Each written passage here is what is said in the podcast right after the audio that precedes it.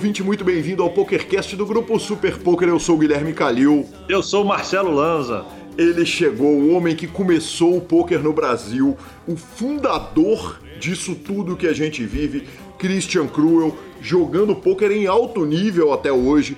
É, tivemos uma entrevista de três horas, praticamente, quase três horas. Dava assunto para falar 12, dava assunto para passar três dias conversando mas um papo que foi realmente extraordinário, uma franqueza que é muito característica dele, e foi uma honra conversar com o meu grande ídolo e com esse cara a quem o mundo do poker deve tanto. Que legal, que entrevista legal. Espero que vocês se divirtam ouvindo essa entrevista o mesmo tanto que eu me diverti fazendo ela. Aí sim, senhor, o bastião, é, o percussor do poker moderno Exato. no Brasil. Perfeito, Marcelo. A gente começa lembrando que para ouvir um podcast você pode procurar em qualquer agregador de podcasts. Estamos também no Spotify, no Deezer e no YouTube. Nos indique, nos dê cinco estrelas.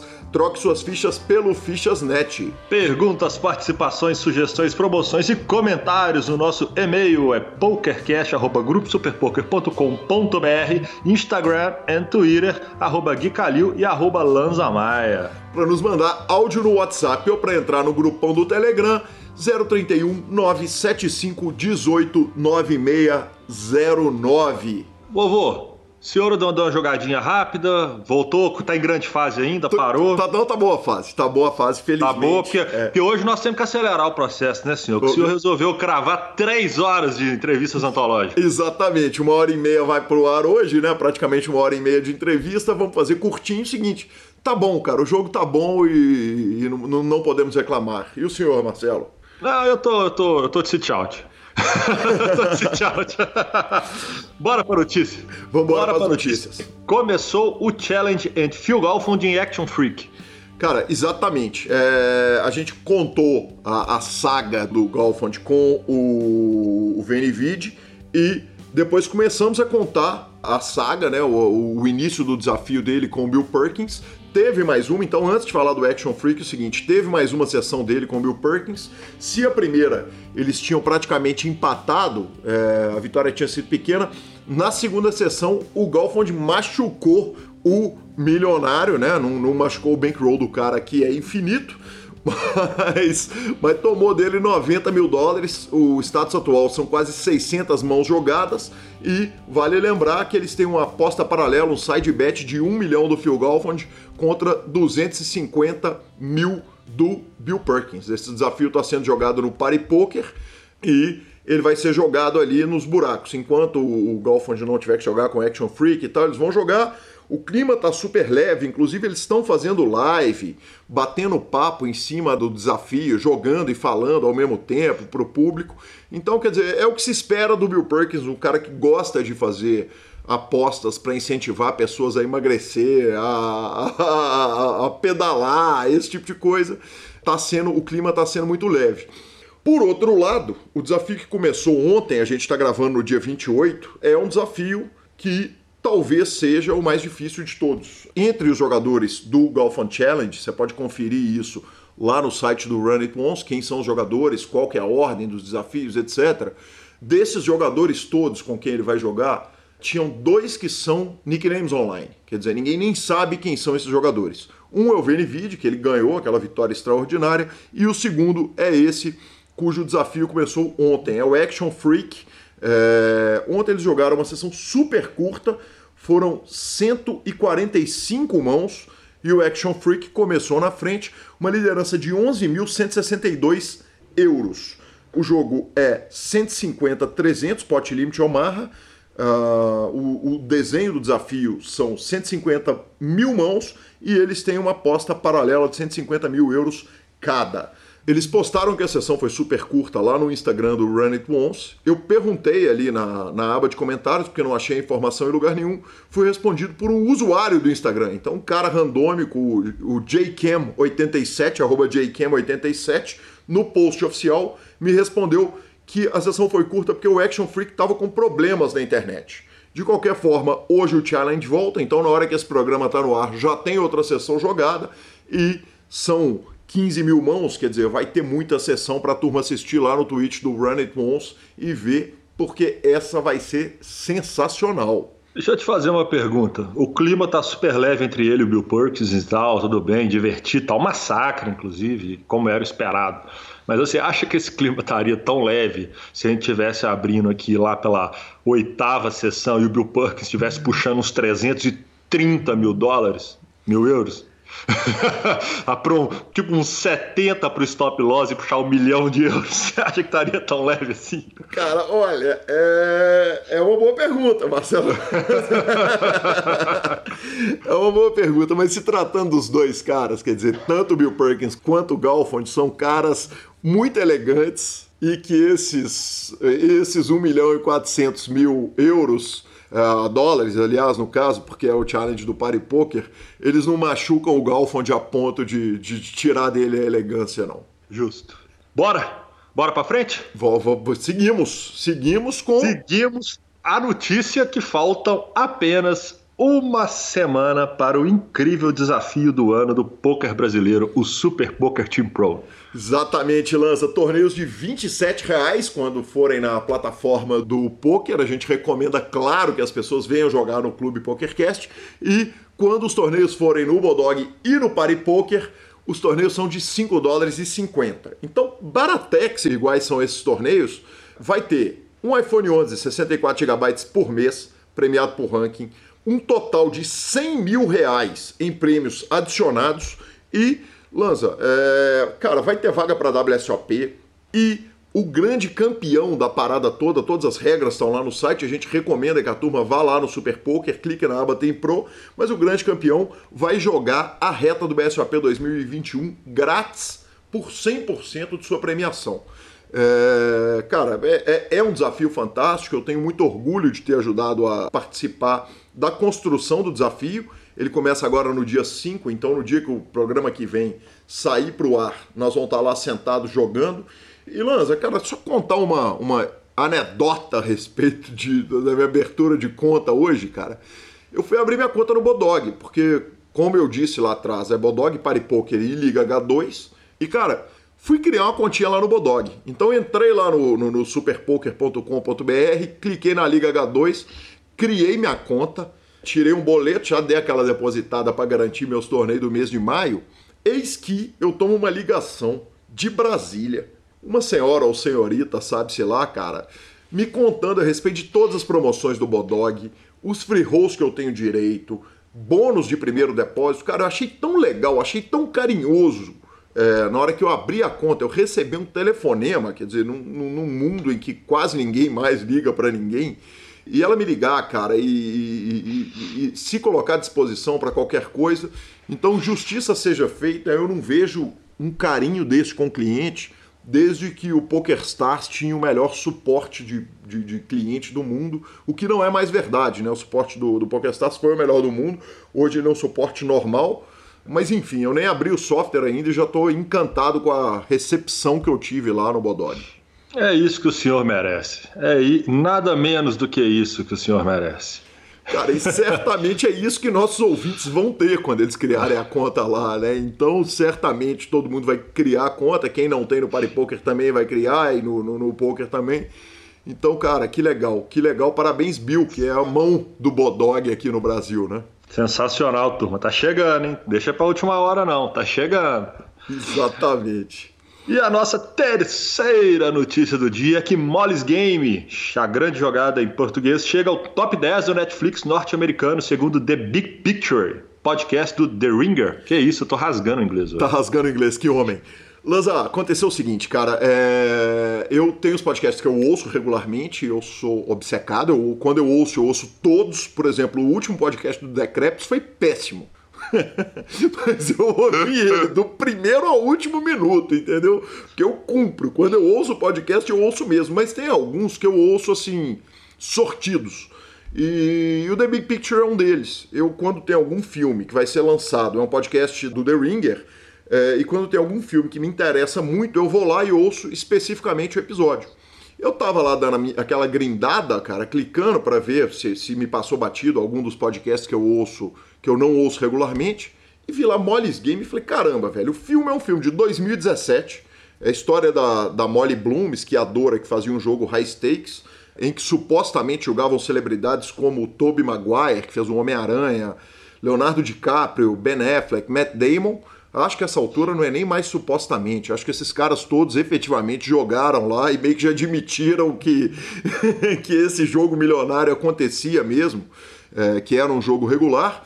Ela foi indicada ao Globo de Ouro de Melhor Atriz, o filme foi indicado ao Oscar e a um monte de prêmio por, por roteiro adaptado. Mas, cara, falei, bicho, por que carambas o uh, Big Picture tá lançando um podcast sobre um filme de poker de 2017? E aí eu fui ver que era isso, cara. O filme tinha chegado, tinha alcançado um top 10 do Netflix americano. E eles têm uma discussão ali sobre por que carambas um filme de 2017 chegou no top 10 do Netflix americano sem ser novidade, sem ser nada e tal. É, tem uma questão a mais aí que o quatro dias antes do filme sair no Netflix foi lançado um livro chamado Billion Dollar Whale, é, o homem que enganou Wall Street, Hollywood e o mundo, que teve inclusive uma cobertura ampla do New York Post. É, nós chegamos a falar disso aqui no PokerCast. E cara, os caras lá do podcast em questão eles alegaram que é um filme bom para ver em casa e tal, parará, pororô, começaram a meter um monte de argumento, Lanzinho, eu comecei a pensar, falei, cara, velho, acho que não é isso. O que eu tô acreditando que aconteceu, Lanza, foi o seguinte, velho, a gente tá sabendo que esse tempo de hashtag stay home, todo mundo em casa, que tá tendo um boom do poker, quer dizer, o, tá todo mundo parado em casa, jogando poker, procurando o, o, o jogo, cara, e eu fiquei pensando o seguinte, será que esse estouro do poker online atual, ele fez a turma voltar pro poker e a turma querer assistir o filme, a turma voltou pro poker e resolveu assistir o filme, ou será que é o inverso? Quer dizer, a turma pegou esse filme, viu que o filme estava ali no top 10 do, do Netflix e foi julgar nos sites que são permitidos lá nos Estados Unidos. Ah, eu, eu falo assim, movimento de manada é uma coisa muito engraçada, né? Então, quando você começa a impulsionar algo e ele gera curiosidade, as pessoas acabam procurando e vendo, nem se for até as pessoas que não são do meio do poker. Claro que ele, ele traz também umas curiosidades sobre os artistas que jogavam esse tipo de jogo, que também pode ter um interesse de um público em geral, ou fãs dos caras e tal. Mas eu acho que esse início de boom pode sim ser feito por essa série de fatores que você falou. O fato da turma estar em casa, o fato da turma já ter zerado, vamos brincando assim, né? Os aplicativos de streaming de filmes e séries. E de repente aparece uma coisa nova, o cara fala: Ah, aquele filme. Ah, ah, vou ver. Aí o outro vê, aí o outro fala. Aí um, um cara que gosta do game vê, indica pro outro. E aí na hora que ele começa, vai a galera atrás, né? E vale lembrar que esse filme não está, igual você me pediu para pesquisar hoje, ele não está na Netflix brasileira, mas está na Amazon Prime. Então, para quem quiser ver o Molly's Game, quem ainda não viu, é só pode procurar Molly's Game mesmo na Amazon Prime, que ele aparece, é, que também é um belíssimo stream para a galera que está em casa. E é bem mais barato, by the way, viu? Fica a dica, viu? Acho que é 89 pratas por ano. É, eu pago 10 reais por mês e inclui o Amazon Prime lá, entrega Prime da, da Amazon, então é sensacional, vale, vale cada centavo. Fichas.net, Marcelo Lanza. Fichas.net, senhor. Fichas.net entrevista com o sensacional Christian Cruel. O Fichas.net é o seu parceiro para compra e venda de ficha nos principais sites de poker online. Chame o Fichas.net e avise que chegou até eles pelo PokerCast para participar de promoções super especiais para os nossos ouvintes. O WhatsApp do Fichasnet é 062 99837 1007 e lá você negocia suas fichas com os melhores preços.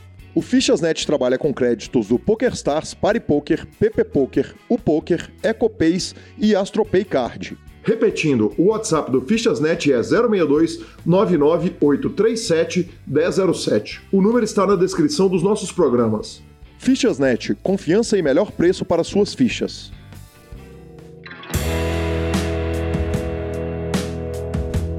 Olá pessoal, estamos de volta. É com grande honra que recebo aqui, por sinal muito atrasado, o meu ídolo sensacional, talvez o, nome mais citado em todos os pokercasts, em todas as entrevistas, o cara responsável por isso tudo, Christian Cruel. Que honra te receber aqui no PokerCast, que satisfação. Pô, gran, grande prazer, mestre. Tá de volta a esse programa aí. Já, já, já faz, faz um belo tempo, uma época marcante. E é um prazer enorme, sabe? A admiração aí, o carinho que eu tenho com a galera, principalmente a galera de Minas, que eu sempre me dei muito bem. Então fiquei, fiquei honrado pelo, pelo, pelo convite, mesmo eu já estando mais para tiozão do que para qualquer coisa, mas temos história para contar aí.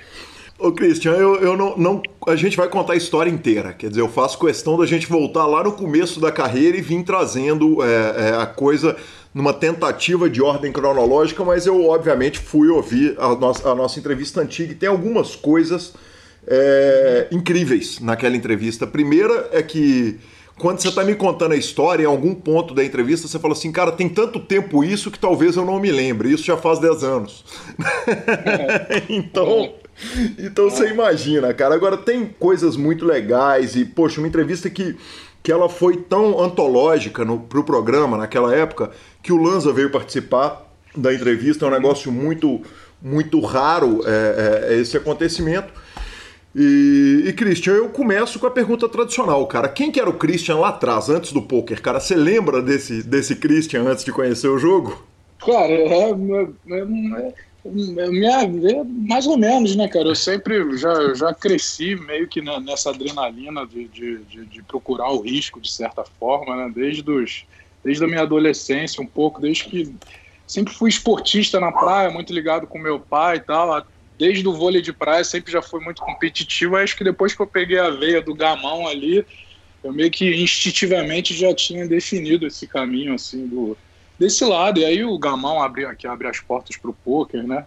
E que também, hoje em dia, para o mercado financeiro, que foi uma coisa porque eu fiz a minha faculdade de economia, que acabou não dando certo na época por causa do poker, mas eu sempre tive esse, esse viés para esse lado aí do, de ser independente e para a gente ser independente a gente tem que tomar os, os próprios riscos, né? não tem, não tem jeito. Sempre tive essa cabeça, sempre muito inspirado assim, muito no vendo meu pai a maneira que ele conduzia as coisas, entendeu? E qual que era a maneira, quer dizer, que ele conduzia as coisas? Porque eu imagino que ele não... A, a maneira, empreende, a maneira empreendedora, né? Inclusive, tem, é até complicado fazer essa comparação, porque eu sou um cara muito muito alavancado, né, entre aspas, meu pai é um cara super tight, né, se vamos usar assim a palavra, só que ele é super empreendedor, assim, então eu sempre, sempre percebi que eu tinha um pouco, acho que a nossa, nossa papo aí, eu vou até falar um pouco sobre isso, acho que uma característica legal que eu, que eu sempre tive foi um pouco de perceber um pouco as brechas abrindo, assim, nos mercados, sabe, ver um spot, tá? até dentro do Poker Stars faço questão de encontrar parte do City Goals, algumas coisas,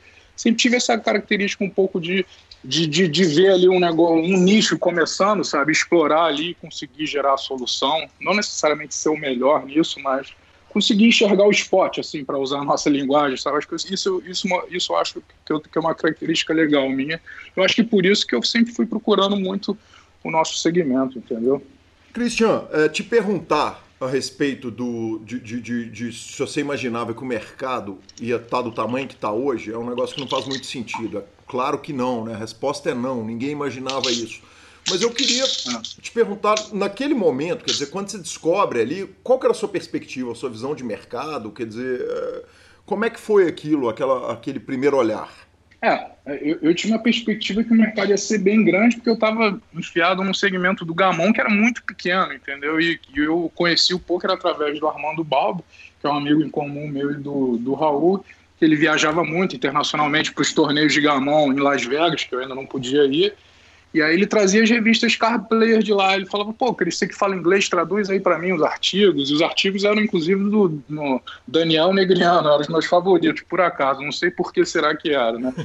Então, ele, ele, os artigos dele eram sensacionais, já a linha de raciocínio lógico dele, já sempre me identifiquei ali. Então, sempre era o meu primeiro blog que eu ia ler, era o dele. E aí começou o World Series a crescer e aí uma vez o Balbi voltou de Las Vegas e falou, pô, a gente tem que aprender esse jogo, tá dando um milhão de dólares pro primeiro lá no, no Main Event. No Main Event dava um milhão de dólares pro primeiro. Falei, pô, a gente tem que aprender esse jogo, porque o, o gamão a proporção era outra. Então, e aí, eu, aí foi a hora que eu entrei em campo e que eu falei, cara, vou ter que aprender a jogar esse jogo. Aí, como eu jogava gamão online, eu tinha um amigo barra oponente, né, alemão, que já jogava.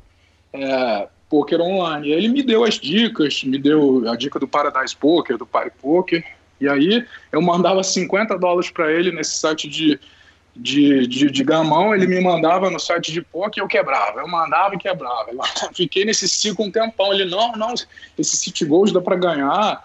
E os City Goals eram de limit holder, né? Não existia o jogo no limit, não. É uma loucura imaginar esse City Goal limit. Uhum. E aí eu fiquei um, fiquei um tempão quebrando a cara nisso, entre o Paradise Poker e o, e o Party Poker, até e até eu, eu tinha certeza, muito muito respaldado nesse amigo alemão que conseguia bater o jogo. Falei, cara, se ele consegue, porque eu conseguia fazer jogo duro com ele no gamão. Falei, pô, se eu consigo no vou fazer isso aqui. Até eu, aí eu fiquei, foram uns sete meses em frente ao computador até conseguir gerar o resultado, assim, jogando City Goal de 30, me lembro direitinho, City Goal de 30 no Party Poker, de 8 em 8, e aí começou a virar aquilo uma máquina de imprimir dinheiro, na minha proporção na época, né?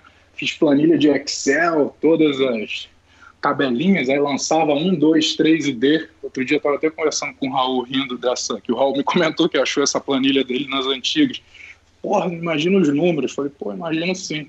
A gente fazia uma fórmula lá, primeiro, segundo, terceiro, e era de descolocado, que não interessa, né? Pagava os três primeiros. Uhum. Aí fazia uma fórmula no Excel e ia palitando ali para não perder o controle, porque não existia Sharkscope, né? E volumando. E o dólar também era alto na época, então foi uma época que eu consegui fazer um dinheiro. Mas demorou até criar essa solução, e buscando informação na internet, que era quase nenhuma. O máximo que se arrumava era na tabela dos clãs que te dando grupo 1 e etc. Era o máximo que você arrumar. Escutava uns conselhos que fold era bom e ia se virando, entendeu? O Cristiano, mas, mas aí eu, é um jogo mas, eu, caro, mas eu, né, cara? Porque é... você tá falando o seguinte, se tem gol de 30, porra, os 50 que você comprou lá do Gamão dá pra jogar um se tem gol e meio, né? Não, era isso mesmo, literalmente. Não dava pra. Eu quebrava, era 50 toda hora, o cara nem aguentava, eu pedia pra ele toda hora, mandava assim. E eu acho que tinha limite, né? Não podia mandar muito, então era. E eu também, eu e Raul também, a gente tem essa característica, a gente sempre foi para dentro. Então, eu nunca curti muito jogar o low stakes, que sempre foi um. Até a gente pode ter esse papo no meio da minha carreira, acho que foi um grande defeito. Assim, nunca consegui muito balancear com jogo barato, quando era grindador de MTT, que eu vejo que os grandes jogadores fazem isso com tranquilidade.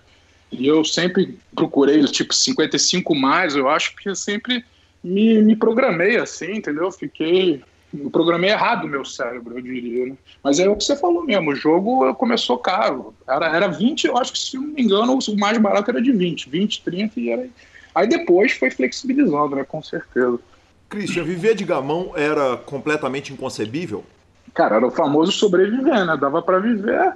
Cara, dava para viver. Eu vivia em Ipanema, né? tinha uma vida de garotão de Ipanema ali, morava lá na Nascimento Silva, dois blocos da praia, pagava minhas contas jogando cash game, né, a gente chama no gamão de.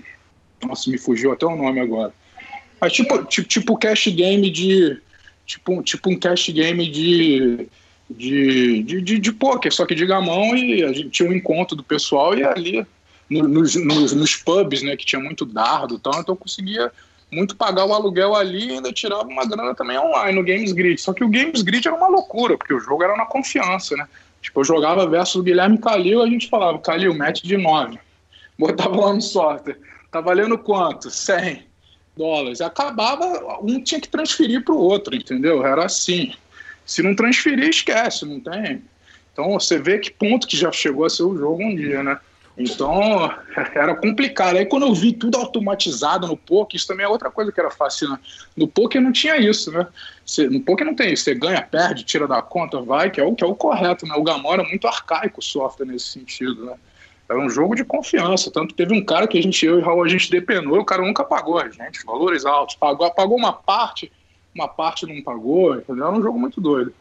Mas eu sempre percebi, na minha mudança do Gamão para o poker, eu vi uma amplitude muito grande, porque a proporção do gamão versus o poker era gigante. Mas jamais imaginei naquela época que o, poker ia chegar onde chegou, né? Quando eu entrei no Poker Stars, quando deu 500 pessoas a primeira vez, eu comemorei com o Raul. O Raul tem 500 pessoas no PS, imagina. Depois passou de mil, depois passou de mil. Caramba, tem mais de mil pessoas aqui, cara. Aí não precisa nem falar onde chegou, né? O Cristian, vamos falar um pouquinho do contexto de época. Você está falando que era difícil achar informação na internet. Quer dizer, o jogo era limit, provavelmente tinha um livro, que era o Low Limit Texas Hold'em, do Lee Jones. É... Uhum. E, e, e, e o, o, o, ouvinte que começou a jogar poker mais recente pode estar assim, porra, como assim ser o, por que, que ele não procurou informação no Google e é, é, é, tá claro na nossa entrevista anterior o seguinte, não existia o Google, a procura era outra vista. É, cara, eu, eu, eu, essa referência eu já até perco, né? Hoje em dia você vai pegando. Eu lembro, não tem informação, não tem Google, não, mas tinha algum mecanismo de busca, alguma coisa tinha, mas não era coisa. E digo mais, Lee Jones vem depois, hein, mestre? Porque no início era o máximo que você arrumava na tabela dos Skusk mesmo, grupo 1, etc. Entendeu? E aí você estava ali jogando, quer dizer, você não tinha um, um, fluxo de jogador recreativo, porque o fluxo de jogador recreativo ele vem no segundo momento. Aquele primeiro momento, é. É, é, você está é. jogando reg contra reg, correto? É, é, mas reg contra reg, mas um mais perdido que o outro também, né? Todo mundo tentando entender ali qual que é, se é bom jogar toda a mão, até eu entender que é, até eu, eu comecei aprendendo até com um grande jogador de gamão que o jogo os principais. Ele sempre falou para mim, Jerry Grandel, os cinco mandamentos do poker: paciência, paciência, paciência, paciência e paciência. Eu falei, caramba, é assim mesmo, que jogo chato, hein? Aí, com o tempo, né, eu fui entender, é, esse jogo é bom ficar foldando mesmo, esperar a boa, entre aspas. Então, City Goal por muito tempo foi isso, né? Era esperar os caras errarem. Eu fui vendo isso, graças a Deus tinha um tato grande, fui vendo, percebendo que as pessoas se precipitavam muito no City Goal, né? Porque é um jogo ali que você tem que meio que sobreviver e chegar ali. Então, realmente eu me especializei muito nessa área, tanto que é a área que eu jogo até hoje. Até hoje, em 2020, ainda jogo no PS aqui, City Go Hyper, porque dá para abrir e fechar, você não precisa ficar muito tempo na tela, mas isso é para outra hora o papo. Então, mas, é, não sei se chega a ser reg versus reg, né? Porque tem muita gente ainda perdida né, no negócio, especialmente no online. Né? Não tem, acho que as pessoas ainda estão é, é, procurando informação, mas aí o boom do World Series vai, vai fomentando online, aí começa a entrar gente de tudo quanto é tipo mesmo, enchendo. Você sentava você e Raul para ver os caras jogando? Porque na hora que você não tem informação, tem dois jeitos de aprender que me vem em mente e me corrija se eu estiver errado. Ou você vai uhum. dar murro em ponta de faca, ou você vai tentar sentar e entender o que, que aquele cara que está ganhando o que, que o grande vencedor de Citengol está fazendo. Vocês sentavam para observar ou ia dando murro em ponta de faca enquanto dava? Ah, eu sou muito do estilo murro em ponta de faca. Acho que é o meu maior defeito. Vejo aqui no mercado que eu tô fazendo várias coisas que eu poderia aprender com menos ou outro tipo. Eu vou, eu prefiro meter o murro a ponta de faca e aprender e falar, beleza, é por esse lado. O que eu tinha muito era o ato de marcar com o Raul, eu ia na casa dele e a gente, a gente sentava no Paradise Poker e jogava, e pensava junto, entendeu? O Raul sempre foi muito bom de raciocínio lógico, eu voltava para casa é, e estudava, procurava informação, e cada vez mais que eu procurava informação, vi o lado da necessidade de ser sólido no jogo, aí eu comecei a ajustar, porque eu comecei jogando igual um maluco o jogo, sabe? Eu achava que, eu achava assim, tipo, rei 9, eu achava uma mão, pô, rei 9 é assim, sabe? O raciocínio totalmente desbalanceado. Até demorou muito tempo. até Então foi muito mais em, em, em muito ponto de faca. Agora, óbvio, óbvio, que a gente observava um pouco. Eu também pegava muita dica. Eu estou me fugindo o nome do alemão, o amigo do jogo online. Ele sempre dava umas dicas. Uh, mas, mas foi muito dando murro, murro em ponto de faca. Assim. Só que eu tinha muito esse embasamento saber que esse cara ganhava. Falava, pô, se ele consegue ganhar, cara, vou conseguir. Eu vou conseguir e fiquei muito nisso. Né? insistindo nele. Christian, lá na primeira entrevista, é, vale contextualizar o seguinte: naquela primeira entrevista, é, você conta muito a respeito do Gamão e uhum. o Gus Hansen tinha sido uma grande piranha, um grande jogador de gamão e tinha virado uhum. um grande jogador de pôquer, o que depois ele se provou não ser esse grande jogador todo, muito provavelmente por causa da disciplina, muito mais do que a parte técnica, porque ele enfrentou os caras ah. nos jogos mais caros ah. do mundo a vida inteira e acabou se tornando talvez o maior perdedor do poker online da história. É, naquela ah. entrevista, o, eu, eu te conto que o Gus Hansen tinha feito no 2 Plus 2 um desafio high stakes é, que ele jogaria gamão com qualquer pessoa por qualquer valor e eu te perguntei o que, que você achava daquilo. Você falou, olha, eu acho que tem cara melhor do que ele no gamão, mas, uhum. mas ele tá fazendo esse desafio aí e tal, ele é malandro em tudo, talvez ele deve saber o que, que ele tá fazendo. Hoje, olhando em retrospecto, qual que é a sua leitura desse desafio? Ele já era só um puta de um degenerado, um lock do cacete, tava... Ah, sim, com certeza, com certeza ele não era o melhor do mundo, nem perto disso. Esse próprio cara que me deu as cinco dicas aí, o Jerry Grandel, que é um sueco, engoliria ele, apostaria ele na, nele naquela época. Ele era um excelente jogador de gamão, assim como eu era também, mas existe uma diferença da, da desse nível para o nível A mais, assim, que alguns jogadores no Brasil, acho que só dois, chegar, talvez três, tem um em São Paulo, Ari Nogueira, tem o Christian Totti e o Álvaro Sábio, são talvez três únicos brasileiros que chegaram num nível a mais, assim, internacional. Eu cheguei num nível muito alto, modéstia à parte, Gamão, muito alto mesmo, muito, muito alto. Mas, assim, chegar para você falar que você vai poder jogar com uns caras que são, é tipo, é tipo encarar o Neymar no futebol, assim, é um nível a mais mesmo que eu tô falando, não é peladinha de... Aí o buraco é mais embaixo, né? Gamão, Gamão é quase um xadrez, né? Mas tem um elemento randômico ali, né? Que é o dado que faz é, é com que o melhor jogador é. nem sempre vá ganhar do pior, né? Tem, tem, tem. Mas eu é tipo um poker, né? Mas eu ainda acho que é um, acho que ainda balanceia mais ainda para habilidade do que o poker um pouco, assim. No longo prazo, né? Os dois são jogos de habilidade, tanto o poker quanto o gamão. Mas acho que o gamão é ainda mais refinado nesse sentido, assim. Quer dizer, o, é um... o, o prazo do vencedor ganhar no gamão ele é mais curto. É, não, não, não. O, não eu, eu acho que, o, acho que o, o jogador recreativo no gamão enjoa mais rápido, entendeu? No gamão o cara já sente que está sendo engolido mais rápido. No poker ele pode se enganar mais tempo, entendeu? Dar uma runada aqui, outra ali. Pega um cara ruim um, contra um jogador bom no auge no Gamão, pega um match de 21 pontos, o cara não vai ganhar quase nenhuma partida. Quanto mais você botar o match, entendeu? Tem situações que fica difícil. É igual é tipo você botar um cara pela D, vai jogar um, um grande slam contra o Federer. O cara vai ganhar nunca um match de 5, um melhor de 5. Aí uhum. bota um cara, pega, pega um cara ali já de segundo escalão, o Federer num dia ruim ali, numa melhor de três, num torneio meia bomba, o cara vai lá e ganha uma, entendeu? Mas no, no, no, quanto maior ali, o Gamon é ruim, é ruim pro recreativo. Acho que ele se, ele se sente engolido mais fácil, entendeu? Aí eu acho que o Casca acaba afastando. O poker dá essa sensação.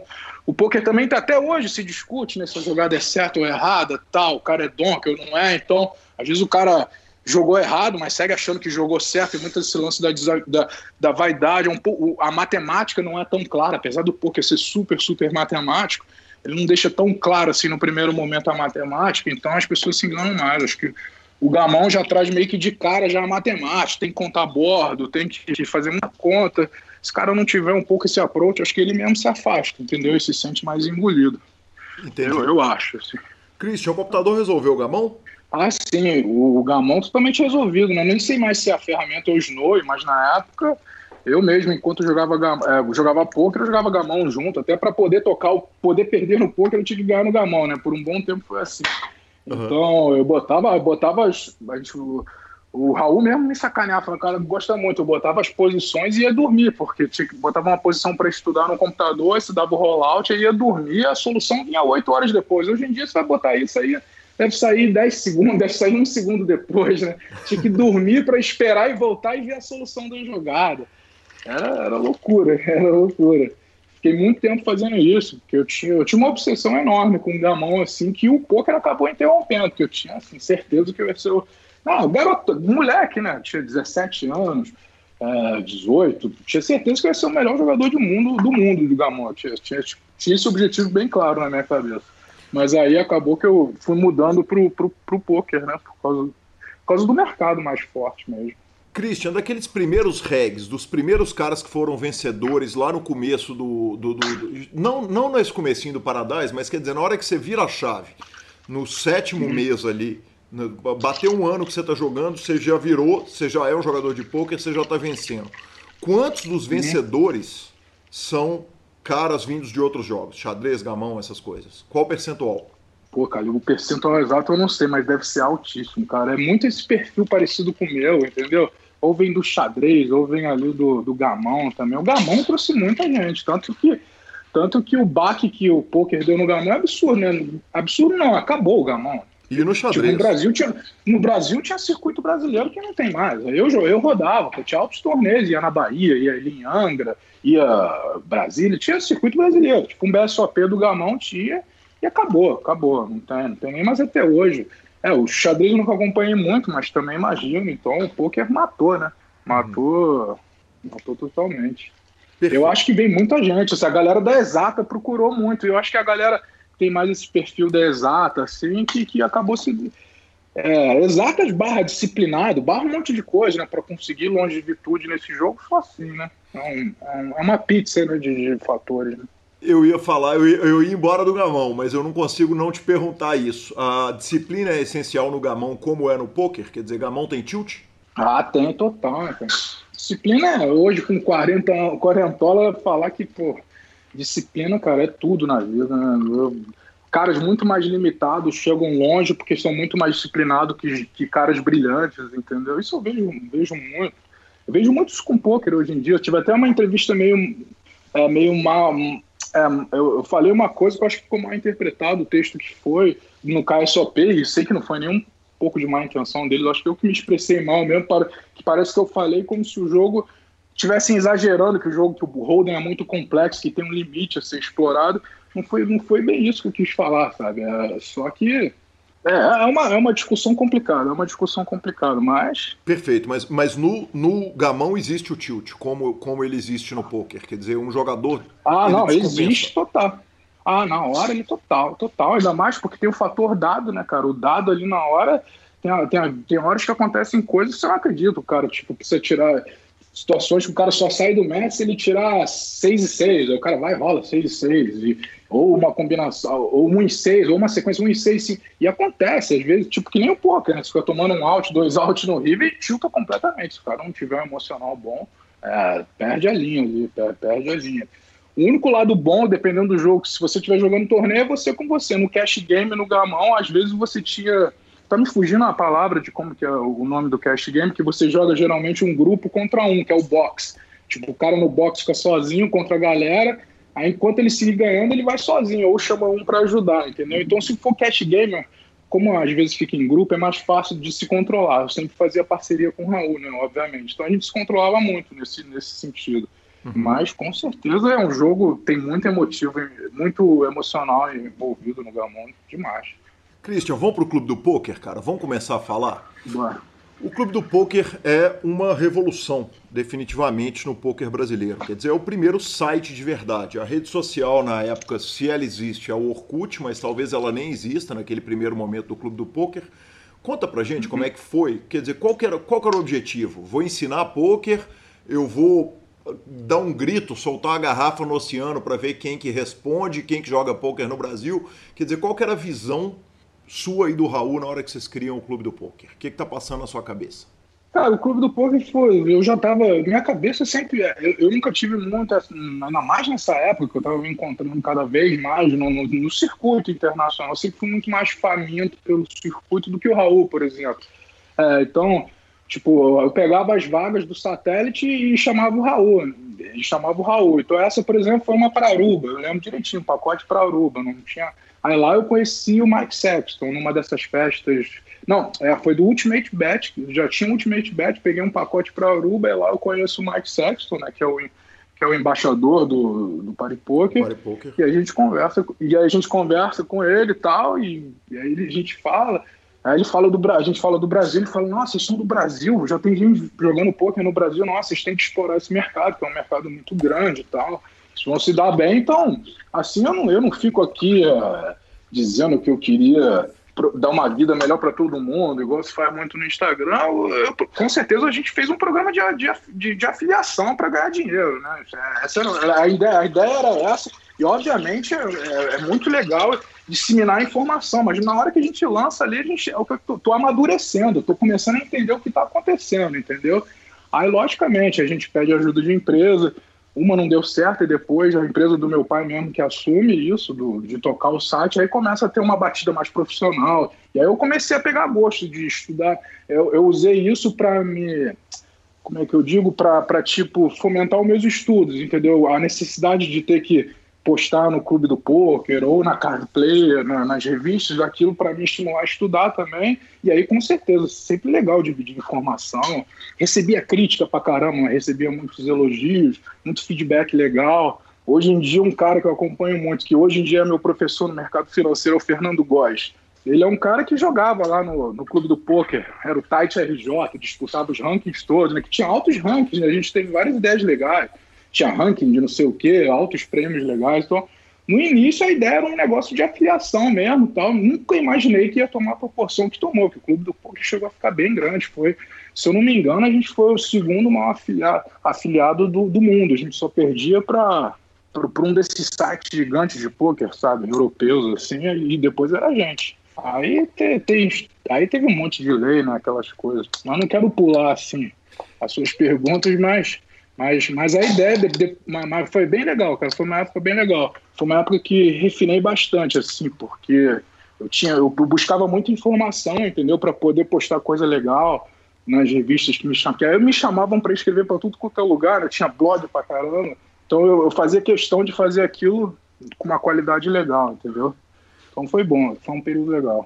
Perfeito. O clube do poker ele já nasce a partir do Party Poker? Quer dizer, eu tinha a impressão que o clube do poker tinha nascido e depois o, o Party Poker entra, mas não. Quer dizer, ele nasce para criar essa afiliação já do, com. Ele já tem escudo na hora que ele nasce. É, é assim, eu, a, como eu me lembro, é assim, eu tô ficando um tiozão, né? Minha esposa tá contando a sequência um pouco errada, assim. Eu deve ter comentado, conversado essa parte com o Raul, não sei como ele conta, mas é mais ou menos o que eu me lembro é isso, é porque a gente a gente nasce a ideia dele através de ter conhecido o Mike Sexton lá, ele que abre nossos olhos para a necessidade de a gente explorar o mercado, entendeu? Ali, porque não era normal, tanto que a gente chegou lá, falou, pô, do Brasil, isso ficou por muito tempo, chegava no Belagio, jogar um torneio lá de pouco, passaporte Brasil, caramba, brasileiro jogando pôquer aqui, entendeu? Era uma coisa assim, ah, esquisita mesmo. Então a gente viu realmente o spot ali para explorar um mercado gigante como é o nosso, né? Bacana demais. O Party Poker ajudava em alguma coisa além da grana? Quer dizer, é, é, além desse valor de afiliação? Porque o Party Poker tinha aquela questão de 50 dólares para o jogador quando o jogador chegava. Isso é um negócio que vale a pena a gente contar para o nosso, pro nosso ouvinte que chegou no poker depois. O seguinte, o Party Poker ele tinha um programa que às vezes você fazia ali uma prova, você recebia 50 dólares para você começar a jogar e, ah. e, ele cuidava do jogador saber como é que o jogador ia jogar pôquer, para ele não pegar os 50 rasgar na mão do, de quem fosse melhor do que ele. Quer dizer, ele ensinava alguma coisinha ali, garantia que o jogador sabia um mínimo para ele poder sustentar, gerar um reiki ali daquele dinheiro que ele ganhava, correto?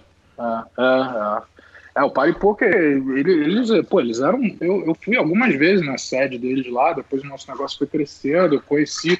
Eu, eu fui uma vez na sede deles e se não me engano, em Londres, é um prédio enorme. Eu lembro de ter conhecido literalmente o dono, um indiano, fiz uma reunião gigante, ele sentou do meu lado e ele perguntou assim para mim, essa cena eu lembro direitinho, ele olhou para mim e falou, é você o garoto que consegue ganhar dinheiro dentro do meu software? Ele falou, eu nunca, nunca, essa, essa cena é engraçada, cara. Eu, olhei para ele e falei, é, ele falou, como que você consegue ganhar dinheiro dentro do meu software? Você vê que, como que era? Ele mesmo não é, porque que a cabeça do Paripoker é uma cabeça muito de cassino, né? O poker, até hoje em dia, para eles é uma brincadeira. Isso aí que eles estão fazendo aí, hoje em dia, é, estou peitando o PS de peito aberto, tentando derrubar tudo e todos, garantir o ticket para tudo quanto é lado, e com o nosso grande ídolo João Simão fazendo um excelente trabalho, com certeza ele está tendo um apoio absurdo do Paripoca, porque eu, eles trabalham, eles são, eles trabalham de mão aberta mesmo. E como eles são o maior cassino do mundo, o, como diz meu pai, o, o poker para ele é pentelho, entendeu? É uma brincadeirinha ali, se der errado, deu. Eles são o maior cassino do mundo online, entendeu? Então, eles estão ali, talvez pela diversão de tentar derrubar o PS, mas eles trabalham, eles eram muito profissionais, apoiaram muito, né? Quem ferrou a gente foi, não sei se você que vai entrar nessa questão ou não, foi a legislação, né? A gente tomou um golpe ali que não tem como não dizer que é um puta de um espraguejo também, né? Tava tudo caminhando, de repente a, vem a lei americana lá que bane o jogo e o Party Poker tem, faz a opção de se retirar do negócio, né? de se retirar dos Estados Unidos e, imediatamente. Aí acaba tudo, né? Aí que é uma mudança radical.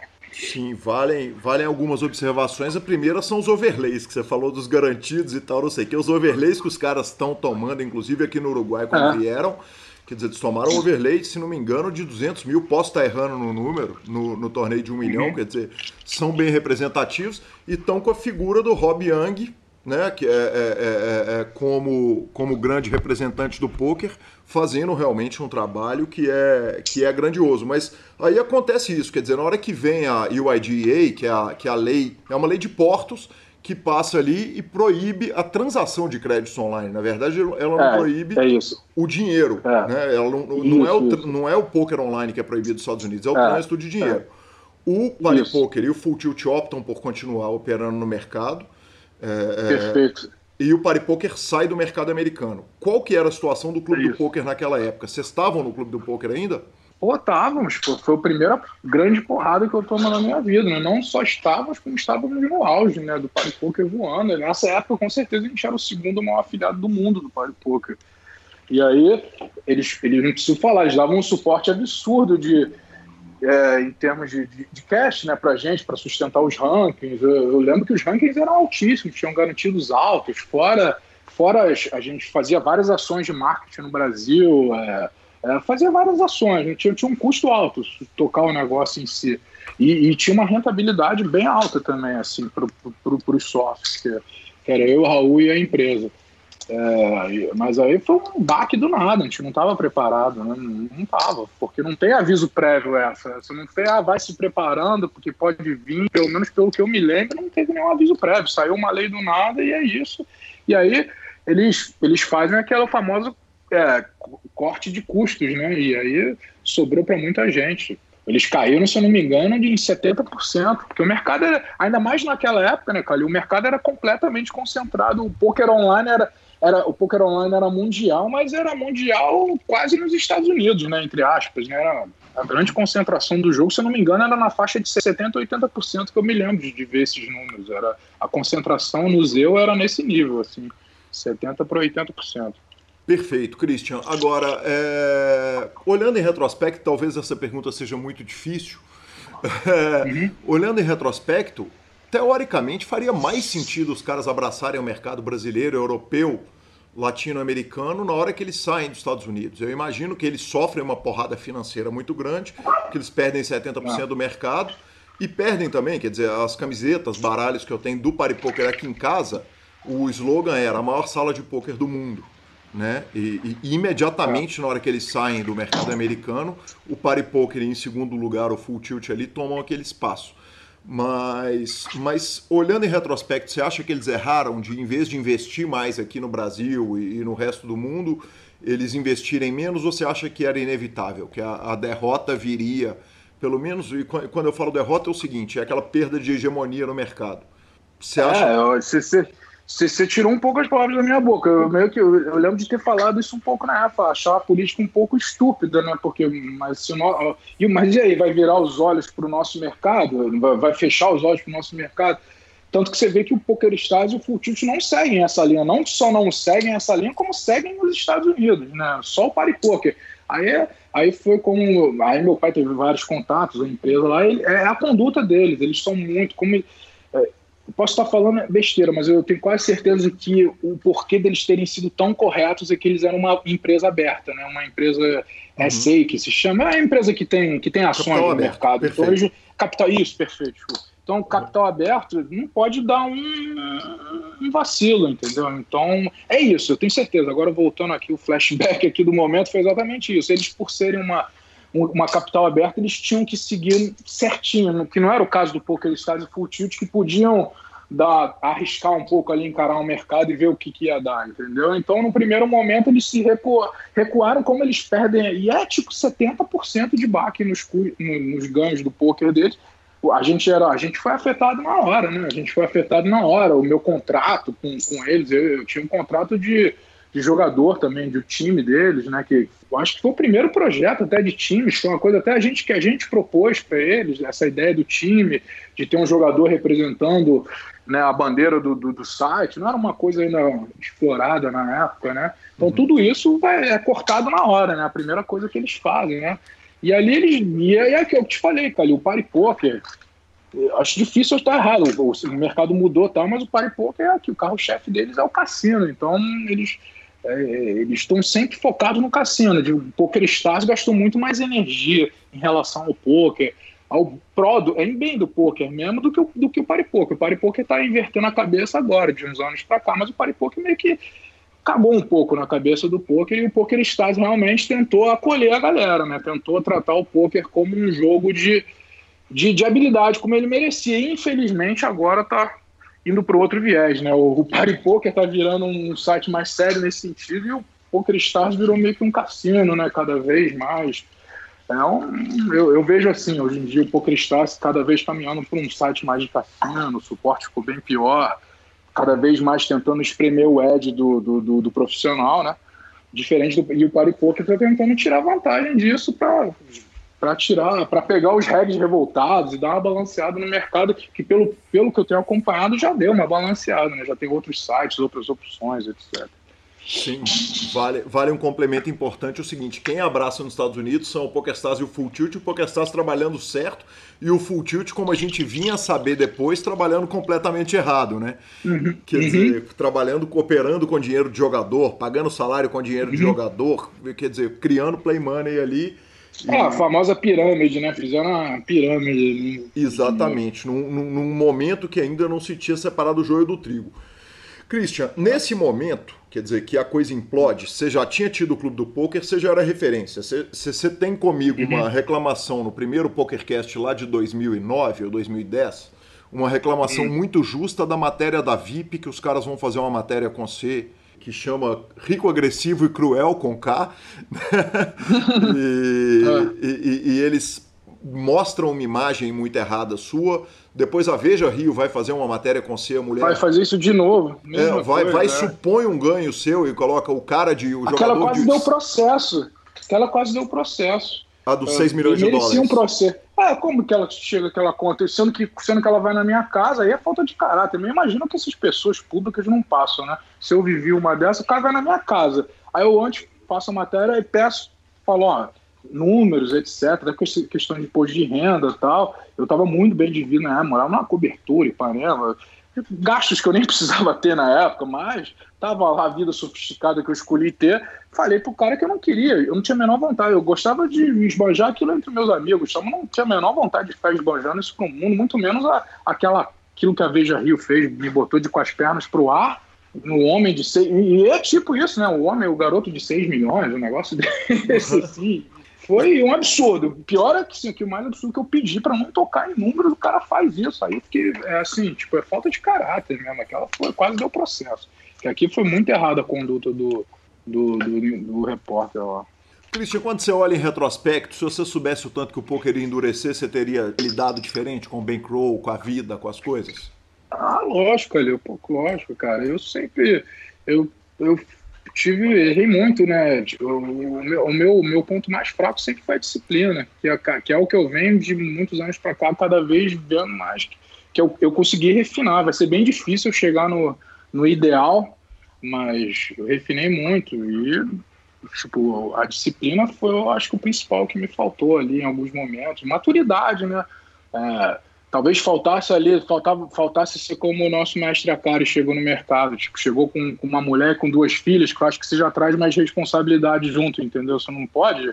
Ali eu era um molecão, nem cachorro tinha. Hoje em dia eu tenho meu. Entendeu? Não tinha nada, não tinha. Se quebrasse, eu tinha aquela cabeça, né, cara? Eu, se eu quebrar, eu me viro e levanto de novo. Eu tinha a sensação que eu sentava em frente ao computador, na hora que eu quisesse, eu metia a mão ali dentro do PC e puxava um papo, entendeu? Falando que não era mentira. É, é, ele sou, sou totalmente arrogante, as pessoas que estiverem escutando tal, mas é, era a sensação que eu tinha, não vou mentir para você, e a vida dá, e a vida dá na mesma moeda, dá-lhe um tapa na cara logo depois pra você abaixar a bola, e é isso, não tem a menor, menor vergonha de falar, não é assim que a banda toca. Não. Mas que não era mentira, né, Christian? Quer dizer. Não, não era. Efetivamente não era. você sentava faltou... na frente do computador e imprimia o dinheiro. É, mas aí Aí, aí, faltou o que com a idade me ensinou, que meu, meu pai me ensinou, que tem uma visão de empresário boa, que é isso. É calcular, calcular, é, eu não vou falar, você falou que é liberado palavrão, mas se eu falar comparação vai ficar meio feio, então eu vou, vou tentar falar lá mais formalmente, mas você tem que. É, é, é, é seria engraçado falar como meu pai fala, mas que é perfeito, tipo, você, você, tem que fazer a conta que, que vai tudo dar errado. Se der certo, show de bola, vamos surfar o certo, né? Agora tem que calcular para tudo dar errado. Eu sempre fiz a conta que tudo ia dar certo, né? Sempre daqui é tudo certo, tudo certo. O gráfico, como diria na bolsa, né? Que eu também aprendo cada vez mais. Eu sempre a, o, o, gráfico sobe sobe em serrote. Você tem que estar tá preparado, cara. Você tem que estar tá preparado. Tipo agora, no coronavírus. Você vê o maior, maior exemplo, o maior exemplo que da, da, minha maturidade agora, totalmente envolvido com o mercado tal. Eu comecei a ver sinais gráficos em fevereiro. Eu, eu, eu também, mas especial, eu tenho mentores, tem gente que eu sigo, gasto muito dinheiro para alguns sinais já antes do carnaval, eu fui me disposicionando e já vinha fazendo uma reserva de emergência quando que eu ia fazer reserva de emergência, na época que eu te dei aquela entrevista, ia falar, vamos a bolsa, vamos rumo aos 300 mil pontos e vamos que vamos. E não é assim que a banda, graças a Deus, as porradas do passado servem para hoje em dia conseguir, tipo, hoje num dia de queda da bolsa, eu conseguir faturar, entendeu? Eu, tipo, conseguir Vai, vai, aprendendo na porrada, né, Calil? Na porrada, mas é, a disciplina, cara, o, cara que quer encarar hoje o poker sem disciplina, ele não tem a menor chance, não tem não, não, nem, nem, nem sai de casa, nem vê o computador. Nem vê o computador. Tanto que você vê os nossos grandes aí, que eu acho mais maneiro do poker, cara, do poker brasileiro, os, eu, se eu te falar a lista dos caras que eu acho pica do Brasil, assim, são, seria uma lista extensa tenho certeza que você vai concordar com todos, todos são mais, mais old school, assim, a galera das antigas vão baixar um indisciplinado, não tem escape, não tem escape. Todos eles têm a disciplina como uma grande característica, não tem escape, mestre. Christian, tem. tem duas coisas que você fala que me, me chamam a atenção. Uma é do seu pai, é, que você fala, e meu pai me ensinou, meu pai me ensinou, é, e eu vou voltar nela, vai ser a primeira pergunta. E a segunda é quando você fala o seguinte: eu era solteiro, não tinha quem cuidar e tal, não sei o quê, e, e me vem aquela história da namorada, que eu não sei se você quer revisitar aquela história, mas vamos começar pelo seu pai. Você é, conta na primeira entrevista o seguinte, cara, que, que na época da glória o seu pai não via o, jo o jogo com bons olhos, mas depois, na hora não. que vinham as porradas da vida, o seu pai estava lá para te dar carinho, para te dar ah, é? atenção é. te dar suporte. Conta pra gente um pouco ah. dessa relação e da evolução da relação lá de 2000 e pouquinho até agora. Como é que foi essa evolução e, e essa grandeza que é você poder conviver com ele e aprender com ele, cara? Ah, é, porque, assim, é, essa tem que respirar até, porque até fico até. A, a, minha vida, especialmente nos últimos anos, deu uma virada muito boa, assim, e muito apoio dele. Se, se talvez no início, quando eu para todo para a comunidade do poker era um orgulho. Talvez para ele não fosse tanto né? Pra, talvez para ele não fosse tanto mas também quando quando também o CK não era mais o CK que quando o CK hoje em dia vai lá jogar um BSOP o cara o cara sabe nem mais meu nome e, e, ele que tá ali entendeu? Me dando a dica entendeu? Dica da vida né? O cara que é pica mesmo. Falo mesmo porque hum, tem já em, em 20 minutos aí já viu quem é meu ídolo então o cara que é vencedor mesmo na vida e disciplinado, né? Veio do regime militar, IME, matemático, formado, pica mesmo, pica viva, entendeu? O cara que. Então, eu aprendi muito. Se ele talvez, talvez há 10 anos atrás, na minha entrevista, fosse até num, num tom mais revoltado contra ele, né? Por, ah, eu sou o astro aqui do poker, e não dava muita bola.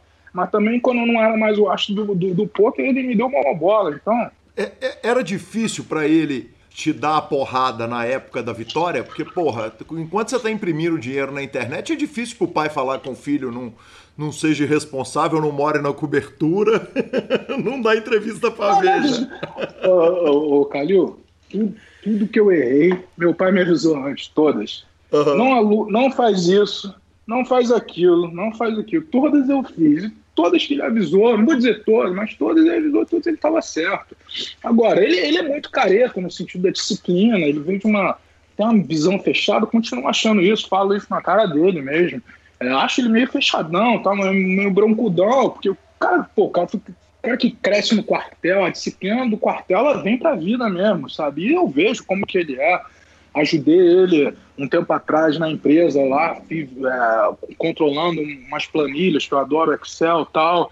Foi um momento muito importante até para mim. É, e eu vejo, cara, ali eu vi também como a disciplina é tudo, sabe? O controle, o Excel.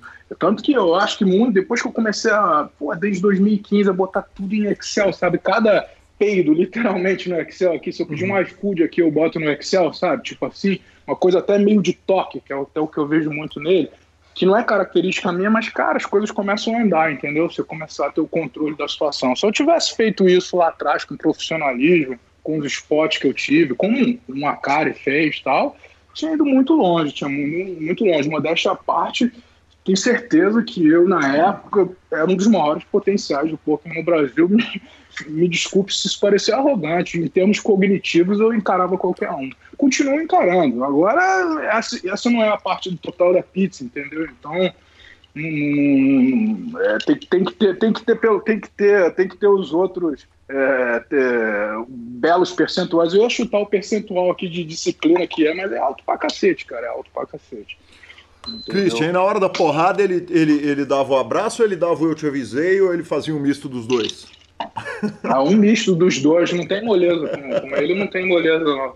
Um misto dos dois, mas, mas sempre claro ali que também tipo, sempre estava ali para me ajudar e assim sempre mostrou sempre sempre mostrou muito respeito assim é, a minha inteligência assim mesmo que é uma hora que me massageava um pouco fala, pô cara você é brilhante cara você joga pra cacete você é inteligente tudo que você faz é, é diferente e tal sabe aquela coisa eu sentia sinceridade naquilo entendeu uhum. e mesmo quando as pessoas que o poker começou a endurecer porque eu peitei o poker tal fui e, pô, até 2015 eu tava ali gritando MTT todo dia tal, e já não tava mais tão morando sozinho, e aquele estilo, né? Pagando contas na correria, morando aqui na Barra, a conta vai, sabe? Aquele estilo, né? Na planilha ali, tudo, tudo no, no limite, sabe? E, sabe? E, e quem mais estava ali entendendo, sempre, sempre falou assim para mim, falou, cara, eu, entendo, eu não posso condenar o seu estilo de vida porque eu não tive essa oportunidade na tua idade provavelmente, se eu tivesse tido essa oportunidade tendo a tua idade, eu também iria encarar, porque é muito tentador essa independência. Eu achei aquilo do caralho, a humildade dele de falar, cara, na minha época não tinha nem internet, como é que eu posso falar se eu faria isso ou não? Aí o cara tem a humildade e fala, pô, quem é que não quer, Calil? Mas o bem eu conquistei, cara, tô aqui morando na Barra, bem pra sozinho, entre altos e baixos, consegui independência, que é a maior coisa, para mim, o maior plus do poker, a maior, a maior ganho do poker é a liberdade, muito mais que o dinheiro cara, eu não jamais conseguiria viver essa vida de, de não poder tomar minhas decisões, como eu vejo vários amigos infelizes no trabalho, tal, tendo que dar satisfação, tal. Então, a liberdade do poker é algo impagável, impagável, entendeu? Que eu vejo também se perder muito hoje em dia.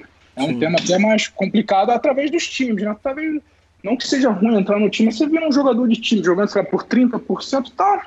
Cara, vai, vai fazer um concurso da Petrobras também, porque difícil. Se você não for um, um The Nerd Guy da vida, vai ser difícil tu dar o mega jump, sair dali de bar. Poucos fazem o caminho de entrar no time, tipo um Padilha da vida, vir lá de baixo tal, para chegar no topo do topo. Mas você for se ficar se comparando com Padilha, com Nerd Guy, pode ter mega cuidado para não bater de porta na cara, né? Porque nem todo mundo vai ser o Nerd Guy nem o Padilha, nem vários outros. Né? Eu tenho uma lista extensa, eu admiro muito a galera do Brasil, admiro mesmo. Acho que a galera é muito fera, muito fera mesmo.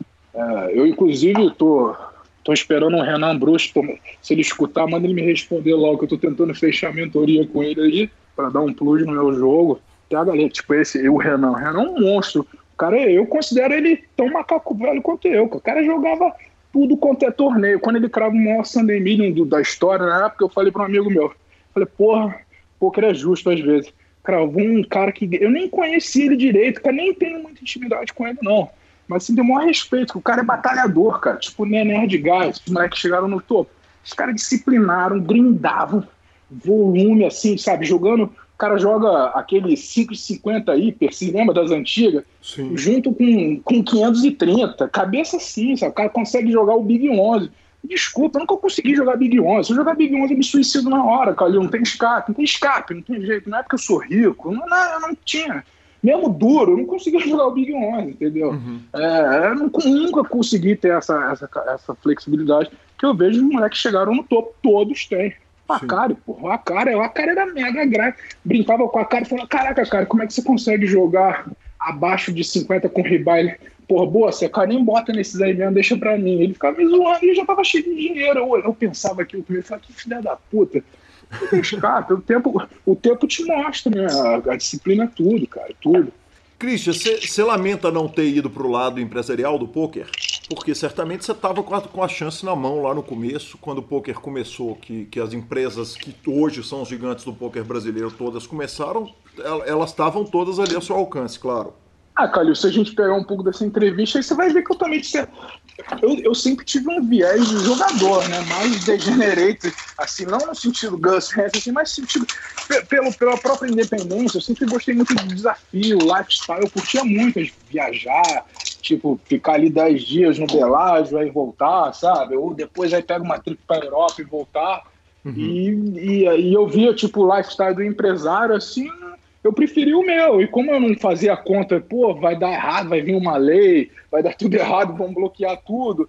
É, me faltou investir mais. E quando, eu, quando a gente toma esse baque do Party Poker, dá a primeira porrada, né? Que dá uma brochada. Aí tem a segunda parte, que a gente nem comenta, não sei se você vai entrar nem nela, começou. eu vou, pra vir, vou virar Red Pro do Vai virar Red Pro do. Não, é claro que nós vamos chegar nessa parte. Essa sua pergunta não só é justa, como ela é mais comum quando eu tô em São Paulo lá, tomando um uísque com galera das antigas, sempre vem, tipo, um podcast ali natural. Você, pô, você, pô, que cagada tu fez ali, isso aqui, por quê? Não sei o que, às vezes tem uns grupos grandes, a galera que eu gosto é tipo, muito, vem muito esse lado assim, pô, você, cara, você deu mole, né? Pô, vê o que o Cari fez, não explorou bem a tua marca. Concordo, que eu não explorei bem a marca CK, pô, Christian Cru. Eu lembro de um cara nos Estados Unidos que falou para mim, quando eu tiro o quarto lá no Belade, falou, Christian Cru, e eu já tinha acabado de tirar o oitavo em Bahamas, de WPT, ele falou, pô, esse nome aí dá dinheiro, hein, cara, isso aí tem que virar uma marca. Eu me lembro direitinho, de, explorou, explorei muito mal isso, pelo, pelo impacto que eu tinha no Brasil, com certeza, se você dá o nome Christian Cruz no, no cara com a cabeça tipo do Akari, hoje em 2020, CK seria uma marca, né? Isso é certo, não, não, vou, não vou negar isso. Eu tinha todo o potencial para fazer isso, mas aí faltou a famosa maturidade. Mais do que disciplina, acho que é maturidade mesmo, sabe? Eu era um moleque mesmo, tinha, tinha 20 e poucos anos, mas cabeça de 17. Agora eu tenho 40 e tenho cabeça de 30. Eu, eu sou 10 anos atrasado, sempre brinco isso, entendeu? Mas tomara que continue assim, porque eu estou sempre convivendo com os mais jovens, mas brincadeiras à parte, é um pouco isso. Foi, foi falta de maturidade mesmo, sabe? Visão. E a conta burra que eu fiz, que já se falava, é que a tendência era o jogo endurecer, né? Essa eu subestimei. Essa, essa é uma conta que você pode fazer sendo inteligente. Pô, começamos agora, tá? Essa festa. Eu lembro, jogava vôlei na praia com a galera do Gamão, e um cara, o Álvaro, que é para mim um dos melhores jogadores de Gamão da história do Brasil, falava para mim: toma cuidado que esse jogo vai endurecer. Eu olhava para ele, ah, Álvaro, não mergulho, entendeu? Cabeça de moleque, se acha fodão, vai endurecer, se ficar duro eu sou pica, entendeu? Pela cabeça, assim, e essa conta dava para fazer lá atrás. Pô, óbvio que o jogo vai endurecer, né? Vai todo mundo começar a estudar, vai, vai, vai disseminar a informação, aí o jogo vai endurecer, não vai, não vai ser mais essa festa, né? Uhum. Isso faltou, essa conta faltou. Ah, Porque as outras é difícil, né? Como é que eu vou adivinhar uma lei de transação nos Estados Unidos e depois eu ainda vou tomar uma porrada no full tilt de novo? E tem um querer também, né, Christian? Quer dizer, a primeira, é, o primeiro é. momento da resposta, você me perdoa interromper a resposta para acrescentar não, um é. negócio que você já está falando e, e, não é função minha, né? Essa, essa, essa intervenção na sua fala, mas a, a, primeira coisa que você fala é o seguinte: é questão de querer, de se enxergar como empresário é. ou se enxergar como jogador. Né? E, Quando eu conheço, quando eu conheço o Akari, que é o, provavelmente também o maior ídolo no, no poker é o Akari. Nem tenho, eu sou amigo do Akari, sou, não sou muito próximo da galera, tenho o maior respeito, eu sei que ele tem o maior carinho por mim também. Ah, o Akari. O Akari, quando eu conheço o Akari, que ele vai fazer as primeiras transmissões em ESPN lá comigo e tal, ele já vem ali, me mostra o Twitter, já com a cabeça, ele, aqui, tem que usar o Twitter, esse é o futuro. O Twitter nem existia, ele já tinha visto que o Twitter ia virar o que virou. Eu olhei para aquilo e falei, pô, que parada chata, cara. Eu acho. Ô, mestre, eu tenho Instagram. na minha conta desde 2015. Eu acho que eu tenho. Minha média deve ser um post a cada dois anos. Eu não nasci para isso, entendeu? Eu não uhum. nasci para isso. Entendeu? Eu, eu postei uma foto agora, Carnaval 2020, que me imploraram muito, que não é meu estilo. Eu vejo muito no Instagram também, não que para até é, não é generalizado, mas eu vejo muito assim ah, no Instagram a necessidade de se postar o que você realmente queria sentir ou queria ser, mas longe de ser a realidade, entendeu? Uhum. Eu não preciso disso, de ficar fingindo ou que tá tudo bem, ou que eu sou fodão, ou que eu só ganho, ou que eu não, não preciso. Eu, quando faço meus posts hoje em dia, eu curto mais o lado dos stories ali, faço um post ali tal, pontual. Mas não é minha, não é, não tenho essa. Como é com o Akari, é super natural ele, é sensacional. O Foster, que é meu amigo também, Eu, os caras, os caras são espontâneos, o cara não tá forçando, o cara ganha dinheiro ali com aquilo, mas ele tá se divertindo.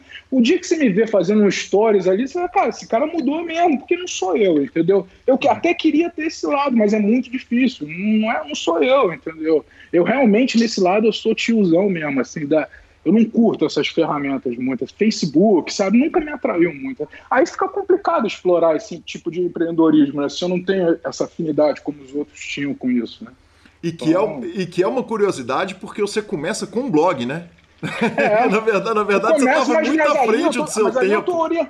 É, já tô, mas aí eu tô sendo orientado. Tem uma empresa, a empresa tocada lá pelo meu pai, tem mais gente, não é só meu pai, tinha uma equipe, equipe de marketing, eu tinha aquelas missões e eu me embasei muito naquilo, eu estudava e depois traduzia os meus estudos e fazia, formulava textos e mostrava para o Raul. Aquilo foi um período que, que inspirou, mas depois, cara, quando começa a surgir essas mídias, assim, de, de ficar botando cara, tirando muita foto, foto não é, que eu me arrependo, que é muito tempo, eu acho foto do cacete, cara, às vezes eu tô curtindo uma viagem e tal, assim, de vai fim de semana ali em Búzios, sabe, de besteira, e, não, e volto, pô, não tirei uma foto, tipo, correndo com o meu cachorro na praia ou com meus amigos, às vezes não é visual, eu me arrependo, assim, tipo, isso é uma coisa que eu queria me habituar mais mesmo, que eu acho legal, assim, dosadamente, mas ficar todo dia postando, cara, para isso dar certo, Calil, você sabe como que é a rede social, tem que viver aquilo, tipo, hoje em dia, vejo, toda vez que você entra stories pra cacete, é muito difícil, eu não, não me vejo nisso, entendeu? Eu não me vejo mesmo, não sou eu, entendeu? Perfeito. Christian, você falou a respeito de uma liberdade, quer dizer, a admiração que você tem pelo poker te permitiu uma liberdade enorme, é, e você passou por uma, por uma perda trágica que é perder uma namorada, que ela passou por uma tragédia que, que resvalou no você. Em que momento da carreira que aquilo acontece? Tá no clube do poker ou já tá no full tilt? Eu tô me adiantando?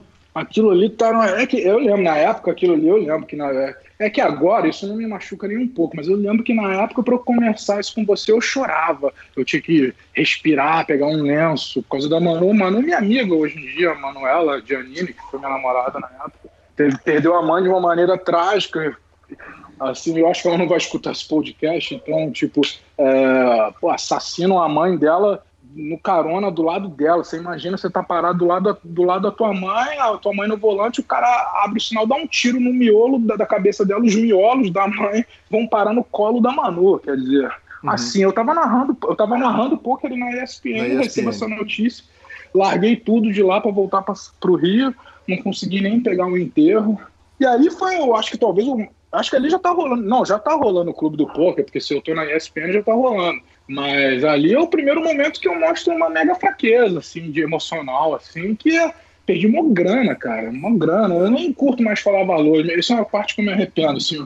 Eu expus muito meus valores, especialmente aqui no Rio. Aqui no Rio, né, meus valores de 2010 já viraram lenda, sabe? Tipo, tem, tem, tem umas histórias que é 200 já viram um e-mail. Você sabe bem como é que é esse negócio, né? Uhum. Então, tipo, foram valores altíssimos, assim. Que na época era tipo, eu sentava na 50 100 do PS e sentava eu e mais três. Um dos três era o Gus Hansen, que eu nem sabia que era o Gus Hansen, inclusive. Uhum. Era o outro, era o The Grinder, era só o Michael Miserati, só. E era isso, eu tinha muito BR lá e eu vomitei tudo. Vomitei tudo em questão de pouco tempo. Estilo revoltadinho, porque perdeu uma namorada, sabe? Porque, sabe, a gente tava meio que noivo, noivar tava super legal, sabe? Do nada, isso, ela e fiquei arrasado lá na época, fiquei ferradaço. Né? Daquilo, Mas, daquilo parte uma Mais um que faltou você... a famosa maturidade, né? Mais uma, famosa maturidade. Daquele momento parte a decisão de ser solteiro? Quer dizer, eu vou continuar a caminhada sozinho? É, mas durou pouco tempo solteiro. Depois já veio outra, outra Carol. Fiquei mais quatro anos com a Carol também, que foi parceira na minha carreira aí na época do Futilt e tal. Eu, eu, tô, eu tô surpreso agora, quanto tempo eu já tô solteiro, cara. Que eu sempre fui assim, de pular de uma para outra, assim. Mas agora, depois de velho, cara, que eu tenho curtido mesmo a minha. Acho talvez de trauma, de tanta relação tal. Eu vivi sempre muito intenso, tipo casamento mesmo, sempre morando junto tal. Eu tô agora um tempo eu tenho meus flertes aqui ali, mas nada, nada fixo. E eu acho que dali, com certeza, a Manu criou um trauma mas eu tive uma relação muito forte depois também com a Carol. Não sei se você chegou a conhecer, esbarrar comigo, com a Carolina, uma outra que eu tive.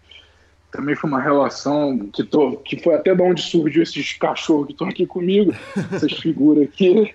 É, mas, mas Mas assim, não, cara, eu, eu, curto, assim, se encontrar a pessoa certa, eu acho legal, eu acho legal ter uma relação, assim, eu acho que balanceia legal, especialmente para esse tipo de profissão. Eu não tô 100% só no poker, tem sempre ali um PS aberto, um PPP aberto aqui no meu, no meu computador, mas, mas não é só o poker, mas o meu, meu lifestyle é sempre mais ou menos o mesmo padrão, como meus amigos brincam. Então, acho que é, é importante demais eu conseguir balancear esse lado. Eu tô em busca disso, mas tem que achar a pessoa certa também, cara. Eu não vou cair com qualquer uma, não, sabe?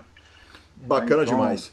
Christian, é, passando o, o, o, capítulo da, do Clube do Poker, vem o convite, que era o convite do sonho de todo mundo e que alguns caras do Brasil realizaram. Você realizou o Raul Mojave, Brasa, quer dizer, a gente teve alguns Red Pros brasileiros, que era o Red Pro do Full Tilt, que, que tinha o bonequinho, que era ele, né? O bonequinho personalizado, que entrava no torneio. Na hora que ele era eliminado no torneio, ele ganhava, o jogador ganhava o, a, o até 100 dólares, se não me engano, de volta na conta. E a camiseta que vinha pelo correio, eu derrubei um, um Red Pro do Full Tilt. Aquilo é aquele momento ali era outra realização de sonho, né? Conta pra gente como é que era total, a, a, a, sensação, porque o poker ali ainda é, é, é, você ainda tá massacrando o field e você e o Raul, você especificamente trazia pra caramba a carga o seguinte: todo mundo que tá aqui começou por causa desse cara. Então, para além ah. do, do, do que todo mundo tinha, todos os pros tinham, você ainda tinha aquela condição incondicional. Tinha, não, tem, mas mas para a turma que jogava na época, ah. todo mundo reconhecia você como o ídolo que tinha começado o negócio todo. Ah, aquilo foi uma. Foi ali, ali eu vi como uma segunda chance, né? Depois do, do Party Poker, é, de ter esse episódio que a gente já comentou, o Full Tilt ficou grande, né? O Full Tilt virou o site da moda, era super legal, já de pros. Eles começam pegando os jogadores bem mais famosos, depois eles vão abrir os olhos pro Brasil. Quando eu recebi a proposta pelo e-mail, eu lembro direitinho, eu dei um berro lá. Falei, caramba, eu, alguém me encaminhou a proposta, eles estavam me sondando, não, não acreditei naquilo, assim. Eu fui o primeiro a ser chamado, depois foram vários. É, pô, foi, foi o que você falou, foi um momento de glória, assim, ainda mais. É tipo ser convocado para a seleção brasileira, né? Ainda mais sabia que ia vir um, um, contrato legal. Eu já, na verdade, o contrato eu meio que já sabia, né? Que ele era meio que padrão, né? Ele já era meio que era um negócio de 35 dólares por hora e 100% de rakeback. Olha que sonho, Caleu. E tinha senhora. gente que achava esse deal ruim na época. Isso eu nunca achei. Isso eu nunca achei. Falei, ó, quem critica esse deal tá, tá, tá, tá meio esquisito. Eu só posso zoar meu mestre decano aí, se ele vai escutar esse podcast, depois ele fala comigo. Decano achava esse deal ruim. Eu falo, mestre, tá comendo cocô aí, né? Porra, o decano não tem problema nenhum. Decano é. Esse eu posso falar, você tem mega intimidade. Decano é irmãozaço, gosto muito dele. Esse é ídolo máximo. Mas assim, o que eu quero dizer é que, o, o por exemplo, e o pior, eu não estou falando que. Eu hoje em dia acho, acho excelente esse deal, porque na, na época, realmente, por exemplo, você, você usou o Raulino também, meu irmão. Raul achava esse deal uma bela bosta. Pergunta pro Raul se ele não achava isso. Se ele disser contrário, ele tá mentindo. Falar, pô, é sério. Você vê como que a galera tava mal acostumada, Calil, entendeu? Porque dava, dava mesmo essa sensação ainda mais modéstia à parte, em jogadores que ainda mais para a época eram super acima da média, como eu, o Decano e o Raul, nós três naquela época batiam o field assim, uma... então a sensação que dava era sentar no computador e puxar uma paçoquinha ali do, do PC, entendeu? Então não se achava 35 por hora mais 100% de rakeback uma coisa assim do outro mundo, não. Para você ver, ainda mais jogador que não era de volumar muito, que nunca foi meu caso. Na época eu era super intenso, como eu sempre fui nas minhas coisas, então eu já sabia que 100% de rakeback mudava muito. Como eu jogava muito City Goal caro, City Goal de 500, como é que eu não vou querer 100% de rakeback, entendeu? Uhum. Então eu falo, Raul, você tá viajando aí. Decano também, Decano negou o deal, Decano negou o deal. Ele que me se ele ficar puto comigo, depois eu resolvo com ele. Mas é verdade, pô. Eu quero mostrar a realidade, assim, que não é, que é muito fácil analisar o páreo corrido, entendeu? Analisar uhum. o páreo corrido é mole, tem que sentar na hora lá e ninguém achava isso tudo, é, é não achava esse deal, essa festa toda, mas eu achava muito bom, mas eu, eu tô querendo, eu dei maior valor a esse deal, mas aí foi, foi um momento áureo, né, que eu ainda consigo ganhar um BSOP junto com, com o deal, eles ainda aumentaram o meu contrato, depois que eu gravo o BSOP, o BSOP, não sei se eu estou atropelando as coisas, mas eles. Fultite patrocina o BSOP do Rio e eu cravo o BSOP do Rio, né? Aí foi um momento de glória máxima ali, né? Eu ainda, eu ainda consegui um contrato melhor, entendeu? Ainda consegui aumentar as margens. Eu acho que vale um contexto para quem está ouvindo, para o nosso hum. ouvinte, o seguinte: o, o Full Tilt, ele, quando ele chega, ele chega com uma revolução estética. Quer dizer, esteticamente ele é, e a gente acabou de falar sobre estética no programa passado com o Fábio, o Fábio Freitas, o, ele chega com uma revolução estética, uma revolução de software. O uhum. bonequinho ele é completamente gamificado, ele é um videogame, né? A estética uhum. dele um lobby que era absolutamente confortável e isso, tinham algumas isso. coisas que aconteciam no Full Tilt que não aconteciam em outros sites. Então, é, é, é, é talvez isso soe óbvio para você certamente, né, Christian, e para quem é mais antigo do poker, mas para o novo ouvinte do programa, o Full Tilt tinha uma mesa chamada Railbird, que faziam os jogos mais caros do mundo. Então era um jogo que era explosivo, um jogo de, de, de milhão, de pote de é. milhão de dólares, de é. dólares com o Dur, o Gus Hansen, esses caras. Sigmund, tinham... Sigmund jogava com eles no live. Sigmund... Esse sim é o verdadeiro degenerado. Pô, sim. eu já fui pra, eu fui pra festa com o Sigmund no Belágio. Esse, esse é maluco. Esse, esse deixa a galera no chinelo. Esse, esse é maluco mesmo. esse é maluco, aquele moleque carequinha lá. Eu fiz algumas nights com aquele moleque. Caraca, eu não sei nem. Ele tá vivo ainda, joga. Eu nem acompanho muito assim, não. Mas caraca, aquele moleque era. E era, e era, e, era, bom de bola aquele moleque também. Ele jogava caríssimo. Ele, ele dava maior trabalho pros caras lá em cima. Pote de um milhão pra cima, pra baixo. Loucura, loucura. Conta pra gente, cara. Você começou a falar da festa, se eu não te perguntar o que, que era a loucura da festa, como é que era a festa desses caras, meu ouvinte me mata. Ah, o famoso sexo, sexo drogas e rock and roll, mestre, sendo bem direto. Os famosos componentes clássicos da, da loucura no, em Las Vegas. Teve Bahamas também. Pô, nunca fiz muita história, muita história. Um, eu, eu, tenho história para contar, mestre. Que eu, às vezes eu, eu, eu, conversando aqui contigo, eu lembro de. Sabe quem ia me buscar quando eu ia, chegava? Eu, essa você não vai acreditar. Essa você não vai acreditar. Quando eu posava em Las Vegas em 2005 e ia pro Belar, sabe quem ia me buscar no aeroporto? Quem? É, Brian Kenny, meu amigo. Brian Kenny, só ele. Sabe o que, que o Brian Kenny. Eu fico, agora eu fiquei arrepiado mesmo. Eu queria tirar uma foto. o Brian Kenny tinha, é, aí quando eu cheguei no Belardo, assim, e sabe para que, que a gente ia no quarto encontro? Que, encontrar no quarto, sabe quem? Dario Minieri, que na época era outra lenda italiana. Italiano. e uhum. italianinho folgado pra cacete. E, e, e sabe o que, que o Brian Kenny ia me buscar? Que ele tava fazendo lobby comigo, porque o PS tinha lançado, o PokerStars tinha lançado os heads up de 500, e uhum. tinha heads up de 500 de quatro pessoas.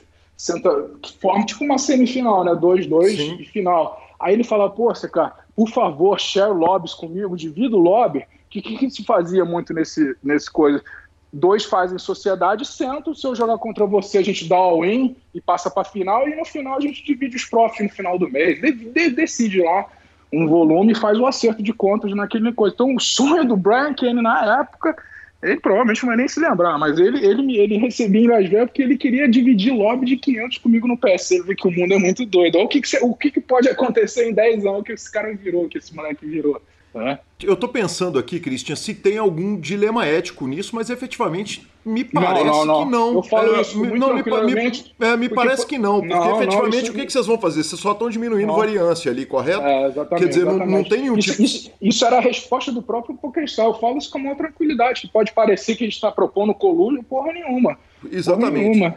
É o que se faz hoje em dia, os, os, os heads up. Eu sou muito. Eu, uma hora, não sei se, se não ficar grande demais, que é muito explorar a área de City o tempo, o tempo é nosso. Se precisar, a gente faz três programas, quatro programas. Que, que uma área que eu nunca. Eu, eu, vou aproveitar o programa de vocês para fazer meu marketing pessoal é City Gold do CK. Que City Gold do CK eu quero ver. Puxa o Sharkscope lá, City Gold Satélite, City Gold Hyper 4 Max. Pô, eu sou enjoado demais. Eu, eu acho que eu sou o melhor do Brasil. Eu não sei se tem alguém com resultado melhor que eu. Até onde eu pesquisei, não tem. Nesse, uhum. Desde que começou o negócio de hiper, eu, no próprio Heads Up é muito forte. No, no, no, Heads Up tem a galera forte que ficou só nisso, tipo né um outros moleques aí. Mas, mas eu fiquei muito nesse City Goal 6 máximo, 4 máximos e satélite, meus resultados são bizarros. É, mas, mas enfim, é, é, é, não tinha dilema ético nenhum nisso, não. Nisso do, não era colúgio, né? Tanto o que eu, não, agora eu lembrei o que eu queria falar. Eu, até, até, hoje, até hoje em dia se faz isso tipo, no, no, no City Gold, de, de, no, nos heads up zippers, tipo de 100 mais, 50 mais, eles fazem um esquema de revezamento no lobby, entendeu? Os, os, os regs sabem que eles são os regs eles se respeitam, entendeu? Uhum. Então tem um revezamento ali, então isso não é colúgio, eles não jogam entre si. Perfeito. Então, Perfeito. Christian, é, uma pergunta que me vem à tona aqui é o seguinte: é, você tinha 100% de rakeback, uhum. e aí você abraçou aquele hiper turbo que foi o, o, primeiro torneio. Na verdade, eram super turbos do Full Tilt, um torneio de 500 fichas. Putz, tinha isso, né? É, que você jogava os torneios mais caros e você fazia um volume estúpido, por quê? Porque se você andasse de lado, você estava ganhando 35 dólares por hora, mas o rakeback disso que era uma brutalidade formava. Não, dava, dava, dava para perder no Shark Scope e terminar positivo no mês, entendeu? Você Sim. podia, entendeu? Com 35 a hora, então dava uma... Mas eu nunca fiz essa conta, até por questão de vaidade, né? Jamais queria fechar negativo no jogo. Nunca fui jogador de rakeback, nunca fui. Sempre uhum. achei caído esse jogo que tu joga para perder e ganha no final, que horror. Porque, pô, já é de... jogo já é estressante ganhando, né, cara? Eu imagino, eu nunca fui jogador de rakeback. Nunca fui. Tanto que eu encaro o PS até hoje no City Goal, sigo batendo City Goal. Eu fui puxar minha estrelinha lá, tô em quinto. Tô em quinto do Brasil City Goal em 2020 de Profit e não tem mais rakeback nesse negócio. E assim, eu acho que o negócio é bater o jogo. Se tiver rakeback, beleza. Tem que ganhar o jogo. A partir do momento que o rake não seja uma coisa que te impossibilite de bater o jogo, né?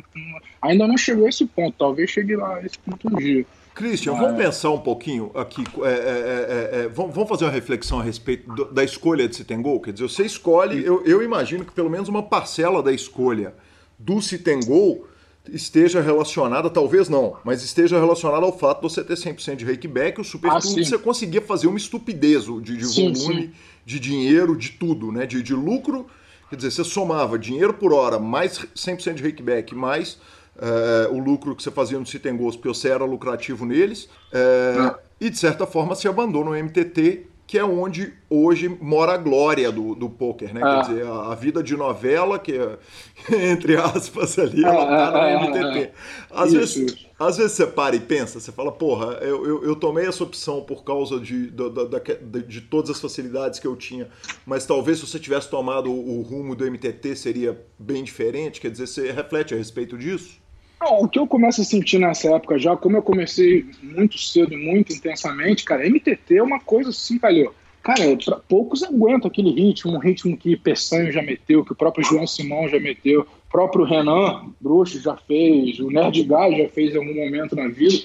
A consistência que esses caras fizeram isso, pelo período de tempo que eles fizeram, isso é que eu mais admiro. Eu já consegui até ter a consistência deles, mas não tipo um Padilha SP. Pensa que a consistência desse cara, meu irmão. Tomando swing aí, já tomou swing enorme, vai buscar, cara.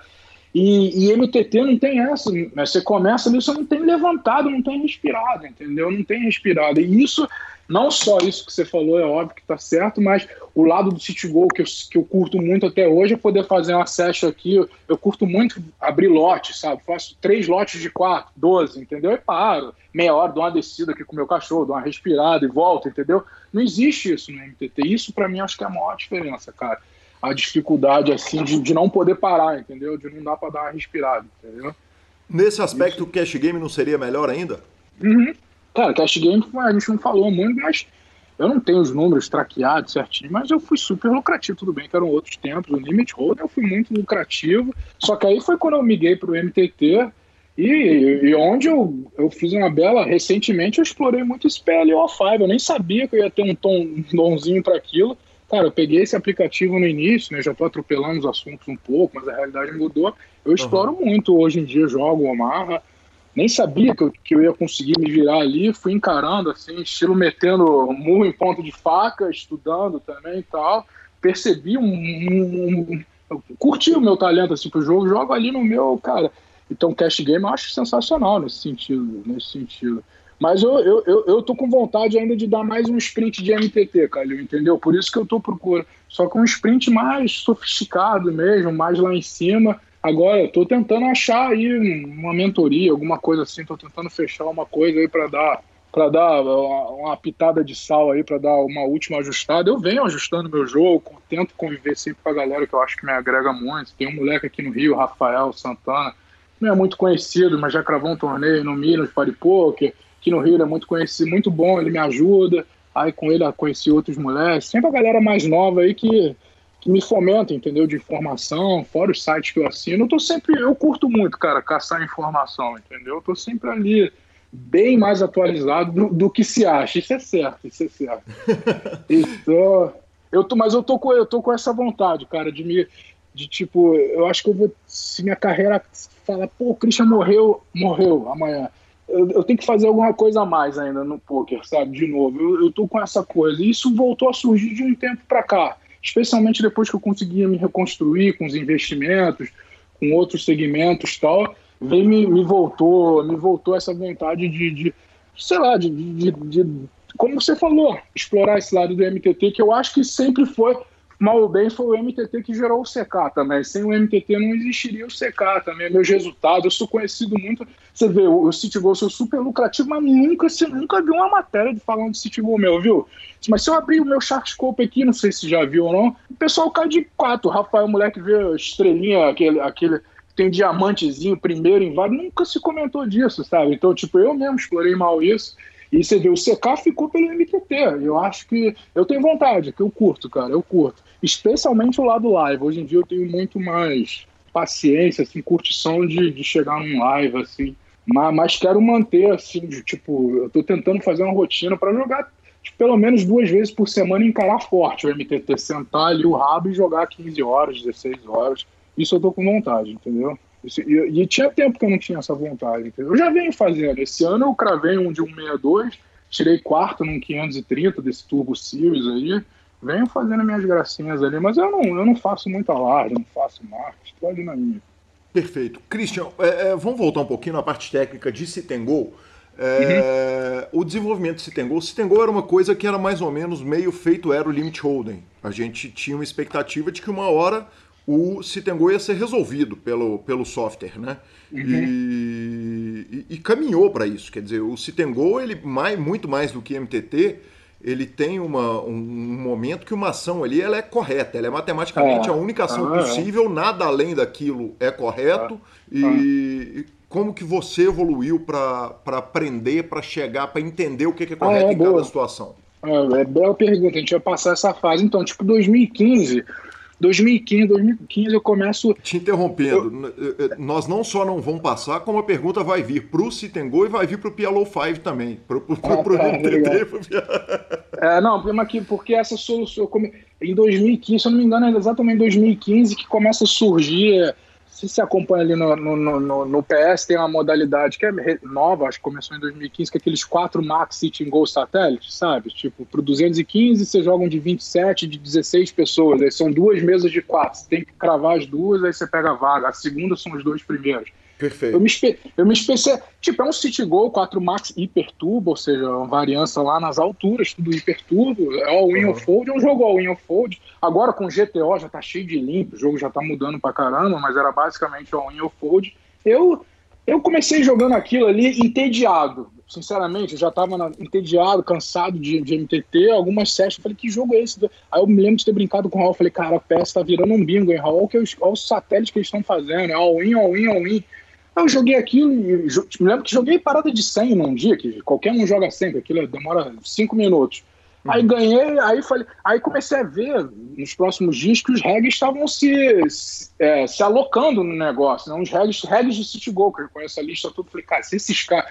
E esses caras eu sei, são frios e calculistas, são super matemáticos. Falei, cara, se esses caras estão dando plantão nesse jogo, tem solução. Aí eu já fico naqui... Aí me volta a mesma sensação que eu tenho lá no início do povo. Fala, se esse alemão ganha no Paradise Poker, eu vou dar um jeito também. Aí eu peguei o IC aí é aí que eu, é uma característica que eu acho que eu tenho legal minha. Aí não tem, não tem parada, parada nova. Aí eu comecei a jogar aquilo, eu tinha dúvida, ou não tinha dúvida, comecei a baixar os hand já tinha o IC assinado, assinei o maior plano possível. Cara, fiquei seis meses em 2015 botando um bilhão de mãos naquele ICMizer. É, era tão bizarro que eu recebi e-mail do ICMizer eles bloqueavam. Chegou uma hora que eu não conseguia mais dar, dar solução na mão e recebi e-mail: ah, estamos bloqueando porque é muita mão no mesmo dia, você deve estar. Tá sharing your account, você está você tá dividindo a tua conta com alguém, isso não é permitido. Eu falei, quem, quem é que eu estou dividindo com ninguém? Eu estou estudando aqui, eu posso estudar? Aí eles liberavam de novo. Eles achavam que eu estava, era tanta mão que eu estudava no dia. você vê que quando eu vou, eu vou mesmo, isso que eu te quero te dizer, entendeu? A ponto dos caras me bloqueavam, isso ninguém fala. 2015 eu fiquei, cara, nisso, aí, cara, os resultados começaram a aparecer. Aí eu fiquei jogando de 27 por 215, você ganha tipo 180, 186 limpo de profit ali, eu fiquei especializado nisso, meu gráfico só subia, eu já tinha. Você vê, hoje em dia eu tenho 90 e poucos mil jogos disso aí, com 5,7% de ROI. Não tem como ser. Não tô, não tô runando bem, entendeu? Não Isso é tá. é certo que não. Não, não tá. Entendeu? Então, é. Eu fui, e esse eu fui pioneiro mesmo aqui do Brasil. Acho que ninguém, até hoje não tem. Só tem o Edu Drake, que eu não sei quem é pessoalmente, de brasileiro, que eu vejo jogando. O Padilha às vezes joga, de, mas não sei se ele se especializou, mas ele vejo ele jogando os satélites de 134 para pegar os de mil, os grandões.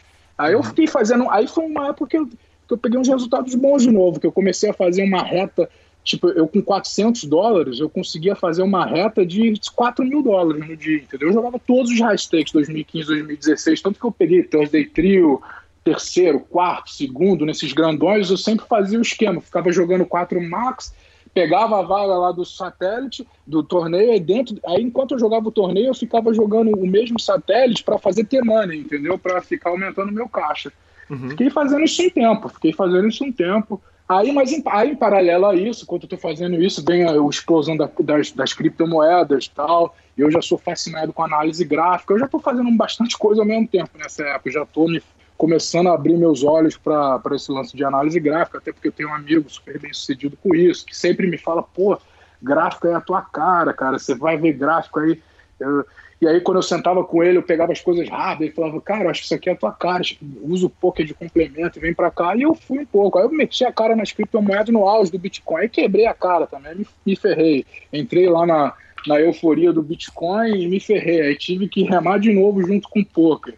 E é, aí fui me ajustando, mas esse tombo também foi importante. E aí eu venho, cara, de 2015 para cá, tocando meio que os dois, assim, cada vez menos o poker, não tem como mentir e focado muito em análise gráfica, barra em, em, análise gráfica, uma parte como trader, assim, swing trade, e uma parte de, de alocar investimento mesmo para o longo prazo, para tentar formar uma carteira, que é a cabeça que eu podia ter tido lá atrás, né? com certeza, investir em boas empresas e guardar para hoje em dia eu estaria gigante, mas faltou maturidade, mas antes tarde do que nunca, né, Calil? Então, eu fui mudando essa mentalidade e aí realmente cada vez mais fascinado com esse lado do mercado mais do que com o poker, entendeu? E também eu acho que ele ajuda a dar segurança até para tocar o poker, porque eu acho que o poker online tá um viés de baixo, entendeu? Tá cada vez mais difícil, entendeu?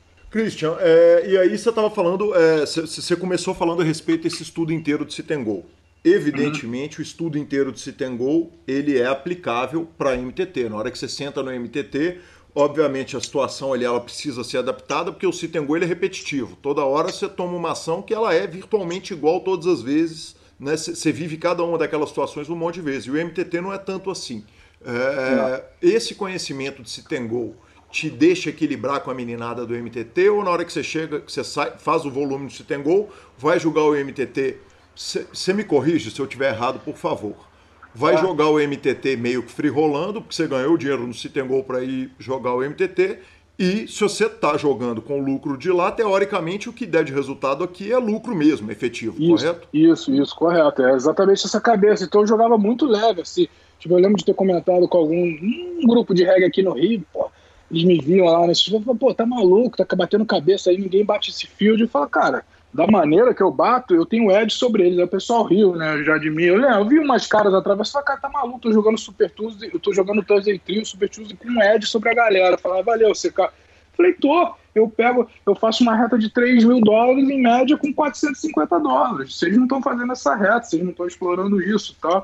Eu uhum. batia isso 2015, 2016, então de certa forma isso fazia ficar muito mais fácil encarar ali, para mim, a pressão muito me menor. Pô, ali foi, ali, aquilo ali é o famoso é, risco-retorno, que é o que a gente mais aplica no mercado financeiro também, perfeito. Ali a relação risco-retorno é excelente.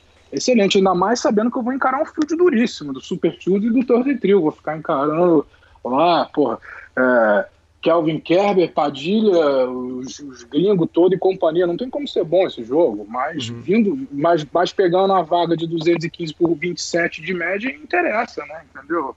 Perfeito. Aí... E na hora que você sentava com esses caras, você sentia a, diferença? Porque esses caras estão com um tempo de bola que é diferenciado. Sentia, cara. Isso eu comecei muito a sentir, porque como eu, como eu fiquei muito nessa área, eu comecei a sentir de um tempo, acho que foi 2016, eu comecei a sentir a mudança dos sizes, sabe? Aí eu comecei uhum. a ver um negócio de jogadores mudando size. Eu, aí eu dava note achando que o cara tava. Que era Donkey, né? Eu falei, uhum. não. Aí, come, aí, começou o lance do overbet. Eu comecei a, Eu, graças a Deus, mas dessa parte eu percebo. Eu tenho a sensibilidade boa de perceber rápido as mudanças. Falei, cara, tem algumas coisas mudando nesse jogo. Aí eu já fui, bus... aí eu já fui buscar logo a informação. Já comecei a ver overbet no flop e aquela, a probe no turno. Aí eu procurei grupo de heads up, que são meus amigões até hoje. A galera galera fera aí, me deram um suporte absurdo. Aí eu fui para uma outra temporada, isso já é tipo 2017, 2018. Eu faço seis meses de coaching só de HU e GTO. Aí me ajudou muito, porque aí me deu base para sentar. Não estou dizendo que eu estou 100% ajustado, porque cara, os caras no mesmo nível técnico, esses caras, pelo amor de Deus, mas eu fiquei seis meses estudando Heads Up GTO e aí atualizei bem, assim, comecei a entender algumas coisas que estavam fazendo na minha cabeça que eu não estava entendendo, entendeu? Aí eu comecei uhum. a entender as coisas que estavam acontecendo, peguei, peguei um pouco a dinâmica do GTO e adaptei para o jogo. E, e, e adaptei para o jogo. Mas, cara, cada mesmo eu tendo estudado, a minha cabeça já. Quanto mais eu te falo isso, em paralelo a isso, eu estou consumindo muito tempo com curso. Vê, hoje de manhã a gente tentou fazer, eu fiquei hoje de, de 7 da manhã até as 5 da tarde num curso online com com de, de, do Bo Williams, já é um cara que é tipo meu mentor em análise gráfica, então eu tô gastando muita energia nesse, nessa, área que eu acredito muito, entendeu? Então, e, e, mas não vou abandonar o poker. O poker vai ficar ali, eu, eu, até porque vem sendo lucrativo, continua sendo lucrativo e eu continuo tendo esse desafio. Mas aí, quando, o que eu quero dizer com isso, que quanto mais eu vou gastando energia com isso, mais vai ficando difícil também encarar de igual para igual essa galera que tá em time dividindo informação, estudando disciplinadamente. Tem, tem grupos aí que estudam mais do que jogam, entendeu? Como é que eu vou peitar esses caras? Entendeu? Complicado, uhum. complicado. Agora, é. Cristian, é, uma coisa que me chama a atenção é o seguinte: você fala diversas vezes da sua questão disciplinar, uhum. mas se por um lado você tem um problema disciplinar ali, que pode é, ser, é, acontecer no bankroll ou no gasto de vida pessoal, por outro lado, você volta sempre estando estudando, quer dizer... Eu... É, não, eu, eu prefiro até botar isso no passado. Eu tinha, cara, eu tô, eu, longe de estar perfeito, mas, cara, de uns anos para cá eu evolui muito nesse sentido. Senão, como eu te disse, eu não teria sobrevivido a essa agora depois do carnaval, não, cara. Eu com a cabeça errada, do jeito que eu tô metido aí nas corretoras e tal, eu teria me machucado. No, óbvio que eu me machuquei, porque eu tinha uma posição, mas eu já tive uma cabeça de head, fiz uma proteção em ouro, tipo, analisando o gráfico, eu não tinha o menor interesse. Pô, salvou boa parte da, das coisas, entendeu? Tinha a cabeça que a vida me ensinou a ter, entendeu? Então eu já não me considero mais esse cara. Tipo, eu me vejo um pouco lá atrás, como você brincou com o Gus Hansen, eu sou um Gus Hansen também ali, tipo, curtindo um Sigmund da vida, curtindo a vida. O Brian Kenny era muito assim, ele fez uma trans... Você vê que ele até hoje ele é assim, né? O pouco que eu vejo, assim, eu ainda assisto os poker goals ali. O Brian Kenny, ele é meio isoladão, assim, naquele cara que tem a teoria, o jeito dele de jogar, estuda sozinho. Sim, ele, totalmente. Eu, me corrija se eu estiver errado, mas, mas é, ele me parece meio que o grupo dele é ele mesmo, né? Ele... Não sei se eu tô falando merda, entendeu? Mas é o que eu percebo. É o que me parece. Na entrevista dele dessa semana, ele fala: Cara, meu grupo sou eu e eu tô jogando hum. contra 10 caras que pensam coletivamente, então é, eu crio a leitura deles mais rápido do que eles criam de mim ah, e, e, eu saí catando o cérebro, o Christian. E porque... você acredita que um cara desse, que soa extremamente arrogante numa entrevista dessa, como eu conheci esse moleque? Esse moleque é extremamente humilde. Assim, e eu, eu digo mesmo de mim. Muitos me julgam como um cara extremamente arrogante. Quem me conhece mesmo sabe que eu sou o extremo oposto. Eu sou um cara super humilde, mas às vezes a minha timidez, eu não sou um cara que passa na rua e, sai cumprimentando todo mundo, que às vezes o cara me olha e eu viro a cara também. Às vezes eu não entendia que às vezes o cara tava me olhando, porque o cara, eu sou o Christian, eu nunca tinha essa cabeça. Então eu virava a cara de que eu sou tímido pra cacete, eu sou tímido com mulher, pô. Então, a timidez muito tempo na minha carreira, se, isso a gente, eu me lembro da gente ter tocado esse assunto em 2009, eu me lembro que a timidez se confundiu com arrogância. E isso pode acontecer a mesma coisa com o Brian Kane, que eu conheci esse moleque, se tem uma coisa que ele é, cara, é, é humilde. Que é o que você falou pessoas que têm como a característica a gente, tipo, eu erro, mas vou lá, como você falou, vou lá e busco estudo, busco entender o que está acontecendo. Isso, de certa forma, é uma disciplina, né? É uma... Sim, porque é, é, é, é não confundir a indisciplina com a preguiça, né? É, exatamente. Não, preguiça aqui não tem preguiça, não. Aqui, aqui preguiça não tem mesmo. Preguiça Exa não tem. Exatamente. E, e, uma segunda disciplina ali num, num, num, segundo olhar, que é a disciplina de, a disciplina e a humildade de, de voltar lá para estudar. Cristian, ah. deixa eu te perguntar uma coisa sobre o Kenny. Ele vira e fala o seguinte: eu tô jogando contra 10 alemães, acho que ele usou essa expressão. Se ele não usou, uso eu, porque eu usei muito essa expressão no PokerCast e uso ainda de vez em quando. É, e eles estão todos estudando num grupo de estudos juntos. Eles mudam e eu consigo perceber a mudança deles mais rápido do que eles conseguem perceber a minha mudança.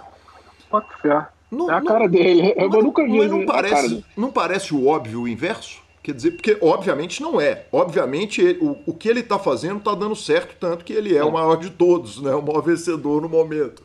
É incrível mesmo. Mas, é incrível. mas, mas não é. é, é, é não, não, te parece surreal que um cara que está estudando sozinho, teoricamente, os 10 caras vão discutir as tendências dele, vão conseguir entendê-lo muito mais rápido do que ele entende os 10? Ah, cara, essa é a parte que me.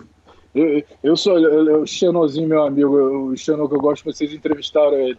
É, é, grande entrevista, fala, aliás. So, so, é, eu, eu não vi, eu vi uma parte com ele, não tem como não ser grande e de dar risada, que é personagem. Eu lembro que ele falou: só, só tem um jogador que me fez chorar, Caio Pimenta. Caio uhum. Pimenta é uma jogadas que te fazia chorar mesmo, de ficar arrepiado. Quem gosta do poker, o Brian Kenny é desses caras, cara, entendeu? Tipo o Neymar, o cara pega a bola ali, irmão, esquece, entendeu? O cara, tipo o Ronaldinho, os caras é diferentes. Então, isso eu acho mais bonito, vai explicar nunca, cara. Copia ele aí, se vira, vai, cara. Cara, ele era totalmente diferente. Olha a energia que esse moleque tinha, cara. Em 2006, ele é bem mais novo que eu. Ele ia me buscar no aeroporto. Pra, a humildade dele, que ele queria só share do lobby. E ele queria o quê? Eu ali já era, já tava pegando os lobby, ele queria fazer amizade comigo, com o Dario. Ele não tava começando gordinho pra caramba, usava as camisas do New York, não sei o que, de basquete mas sempre teve a cabeça. Ali eu já vi que ele ia longe pela cabeça, entendeu? Um moleque super talentoso, super talentoso. O que eu acho, a, a, explicação que eu te dou é meio básica, assim.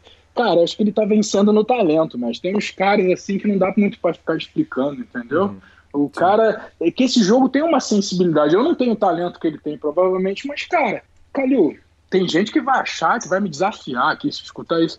Calil, nesse jogo também, no poker, não tem ninguém para me engolir no mundo. HU, ninguém me engole no mundo. Pode sentar qualquer um aí, pega o melhor alemão, bota a ficha ali no BSOP, na frente, bota jogo de, mas não vai me engolir nunca. Pode pegar Nerdgar, qualquer um, qualquer um, falo mesmo, ninguém me engole. Não tô falando, tem edge sobre mim? Tem, mas engolir é outra coisa, entendeu? O que eu quero dizer é que, que o talento nesse jogo ainda é importante. Não é isso que eu quero dizer, não tô querendo dizer que eu sou fodão, muito longe disso. Eu quero dizer que eu acho ainda bonito desses jogos, tipo o Gamão, o Poker, da análise gráfica, é que o talento tem cara que tem vocação para ver o gráfico, ver o GOS. O cara vê o gráfico ali, que não é um cara que escreve música, entendeu? Então isso que eu acho legal, o lado da poesia do jogo, entendeu? Ainda tem esse lado. Tem gente que tem. Eu, Akari, cara, já ouvi muita crítica do Akari, cansei de defender. Quem diria que eu ia ter que ouvir crítica? Como alguém pode abrir a boca para criticar o Akari? Akari, cara, Akari, Akari pode ficar 10 anos sem abrir uma porra, ninguém estuda. Vai sentar na mesa de poker, ele vai dar trabalho para qualquer um, ele é malandro de jogo, cara. Tem um limite, entendeu? Chega uma hora que você tem 20 anos de estrada, acabou, cara. Fica aí GTO girando o Pio na minha cabeça, mas senta aqui, não vai ser fácil, entendeu? Isso que eu quis dizer voltando aqui, eu me expressei mal no início, com a entrevista do Caio Sopel, acho que estão forçando a barra um pouco na complexidade do negócio, com essas voltas dos sites, dos resites. Já entendi também. Aí agora o que, que é bom? Sabe o que, que tá na moda também, Calil, agora? Quando você faz cagada, quando você faz cagada, agora você fala, ah, não, mas essa aqui eu, é, é, eu faço 20% das vezes, entendeu? É, é que eu tô balanceado essa aqui eu só faço 20% das vezes. É, pô, do caralho. Isso. Então agora também, cara, estão tentando dar muita volta, muita piruetinha também. O jogo é complexo. Não é complexo, não. É complexo pra caralho. Complexo pra caralho. É GTO, é super útil, sensacional os ajustes do site, mas menos também, entendeu? Não dá para dar essa engolida num certo nível. Estão achando o quê? Que vão jantar o Akari, porque o nego tem 19 anos, cheio de energia e HUDzinho na cadeia, que vão jantar? Acaba vai jantar o Akari nunca. Nunca. Não vai me jantar nunca, nunca. Não vai jantar, cara. Vai tomar meu dinheiro, vai. Mas vai penar, entendeu? Jantar é outra coisa. Jantar não vai, não, mestre. entendeu o que eu tô falando? Não vai, cara. Não tem jeito. É, quem, quem viu o Caio naquele momento, que um cara que você citou, quem viu o Caio começar a jogar pôquer não tem como não acreditar que, não tem, que a parcela de talento no jogo não seja importante. Pô, é, o maior talento. Eu acho que é unanimidade. Né? Ninguém, eu acho que o maior talento que já se viu, o maior desperdício, talvez, tenha sido o Caio Pimenta, né? Muito talentoso mesmo. Ah, aquele ali, menino de ouro. Maravilhoso, Marcelo Lanza. A primeira parte com Christian Cruel está entregue. Terça-feira que vem tem mais.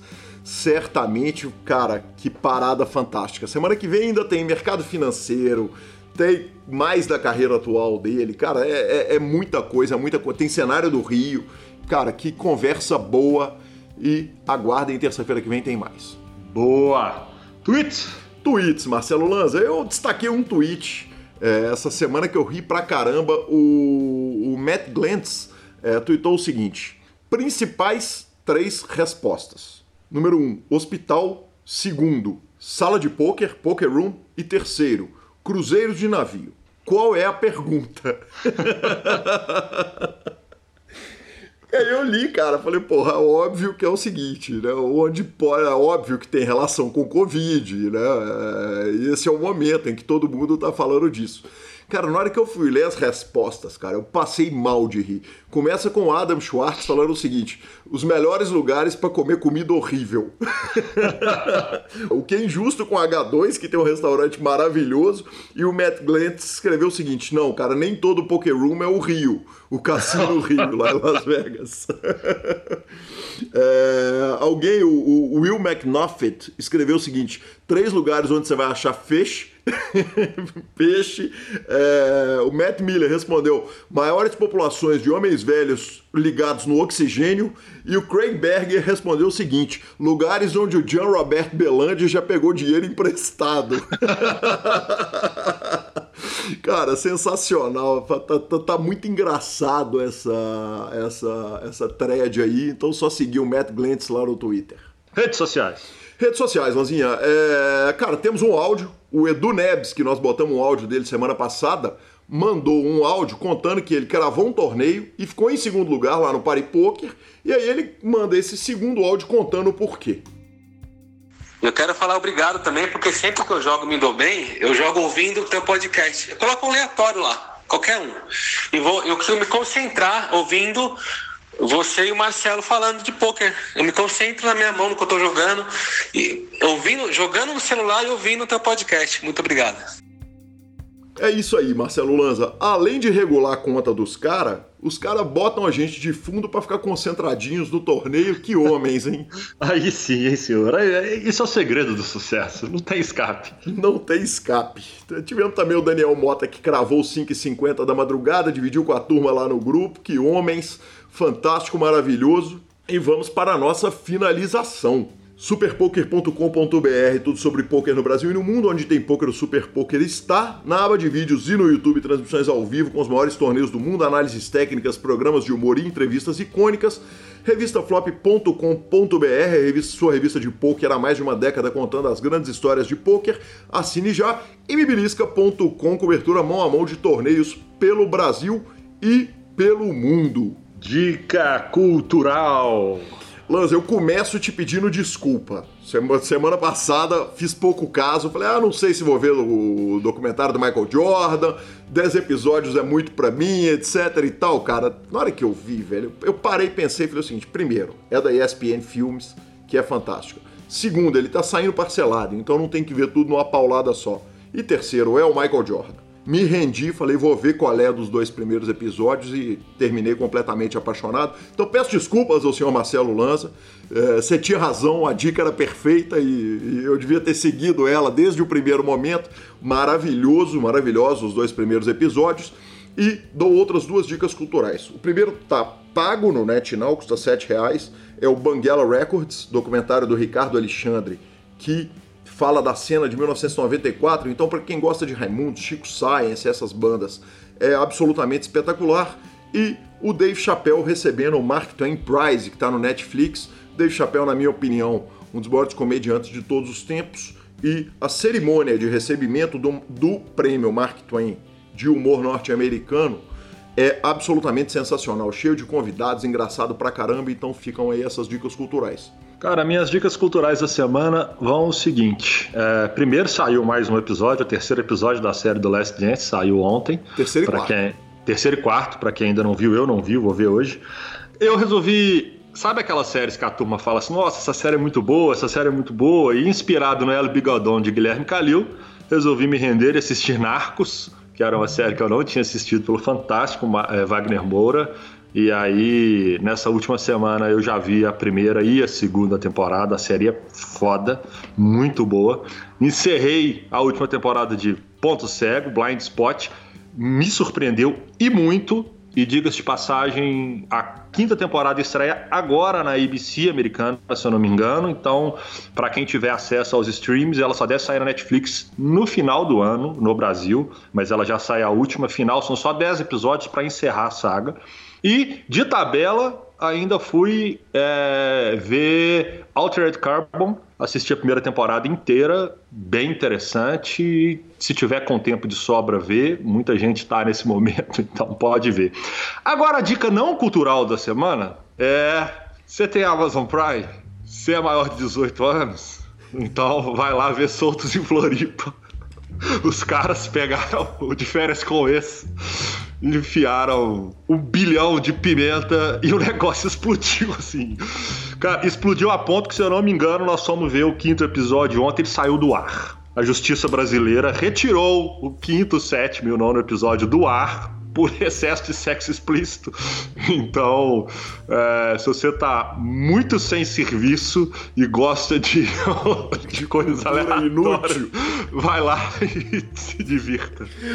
Maravilhoso, Marcelo Lanza. Certamente esses episódios já, já devem estar devidamente hosteados no Xvideos, né, cara? Devidamente, provavelmente. Deveriam, inclusive. Bacana demais. Arroba Gui Calil e arroba Lanza Maia são os nossos Instagrams Instagrams e Twitters, nos indique, nos dê cinco estrelas, nos mande nos grupos da família, de poker, etc e tal. Troque suas fichas pelo Fichasnet. Semana que vem estamos de volta e a edição é do fantástico Rodolfo Vidal. Grande abraço, moçada. Até a próxima semana.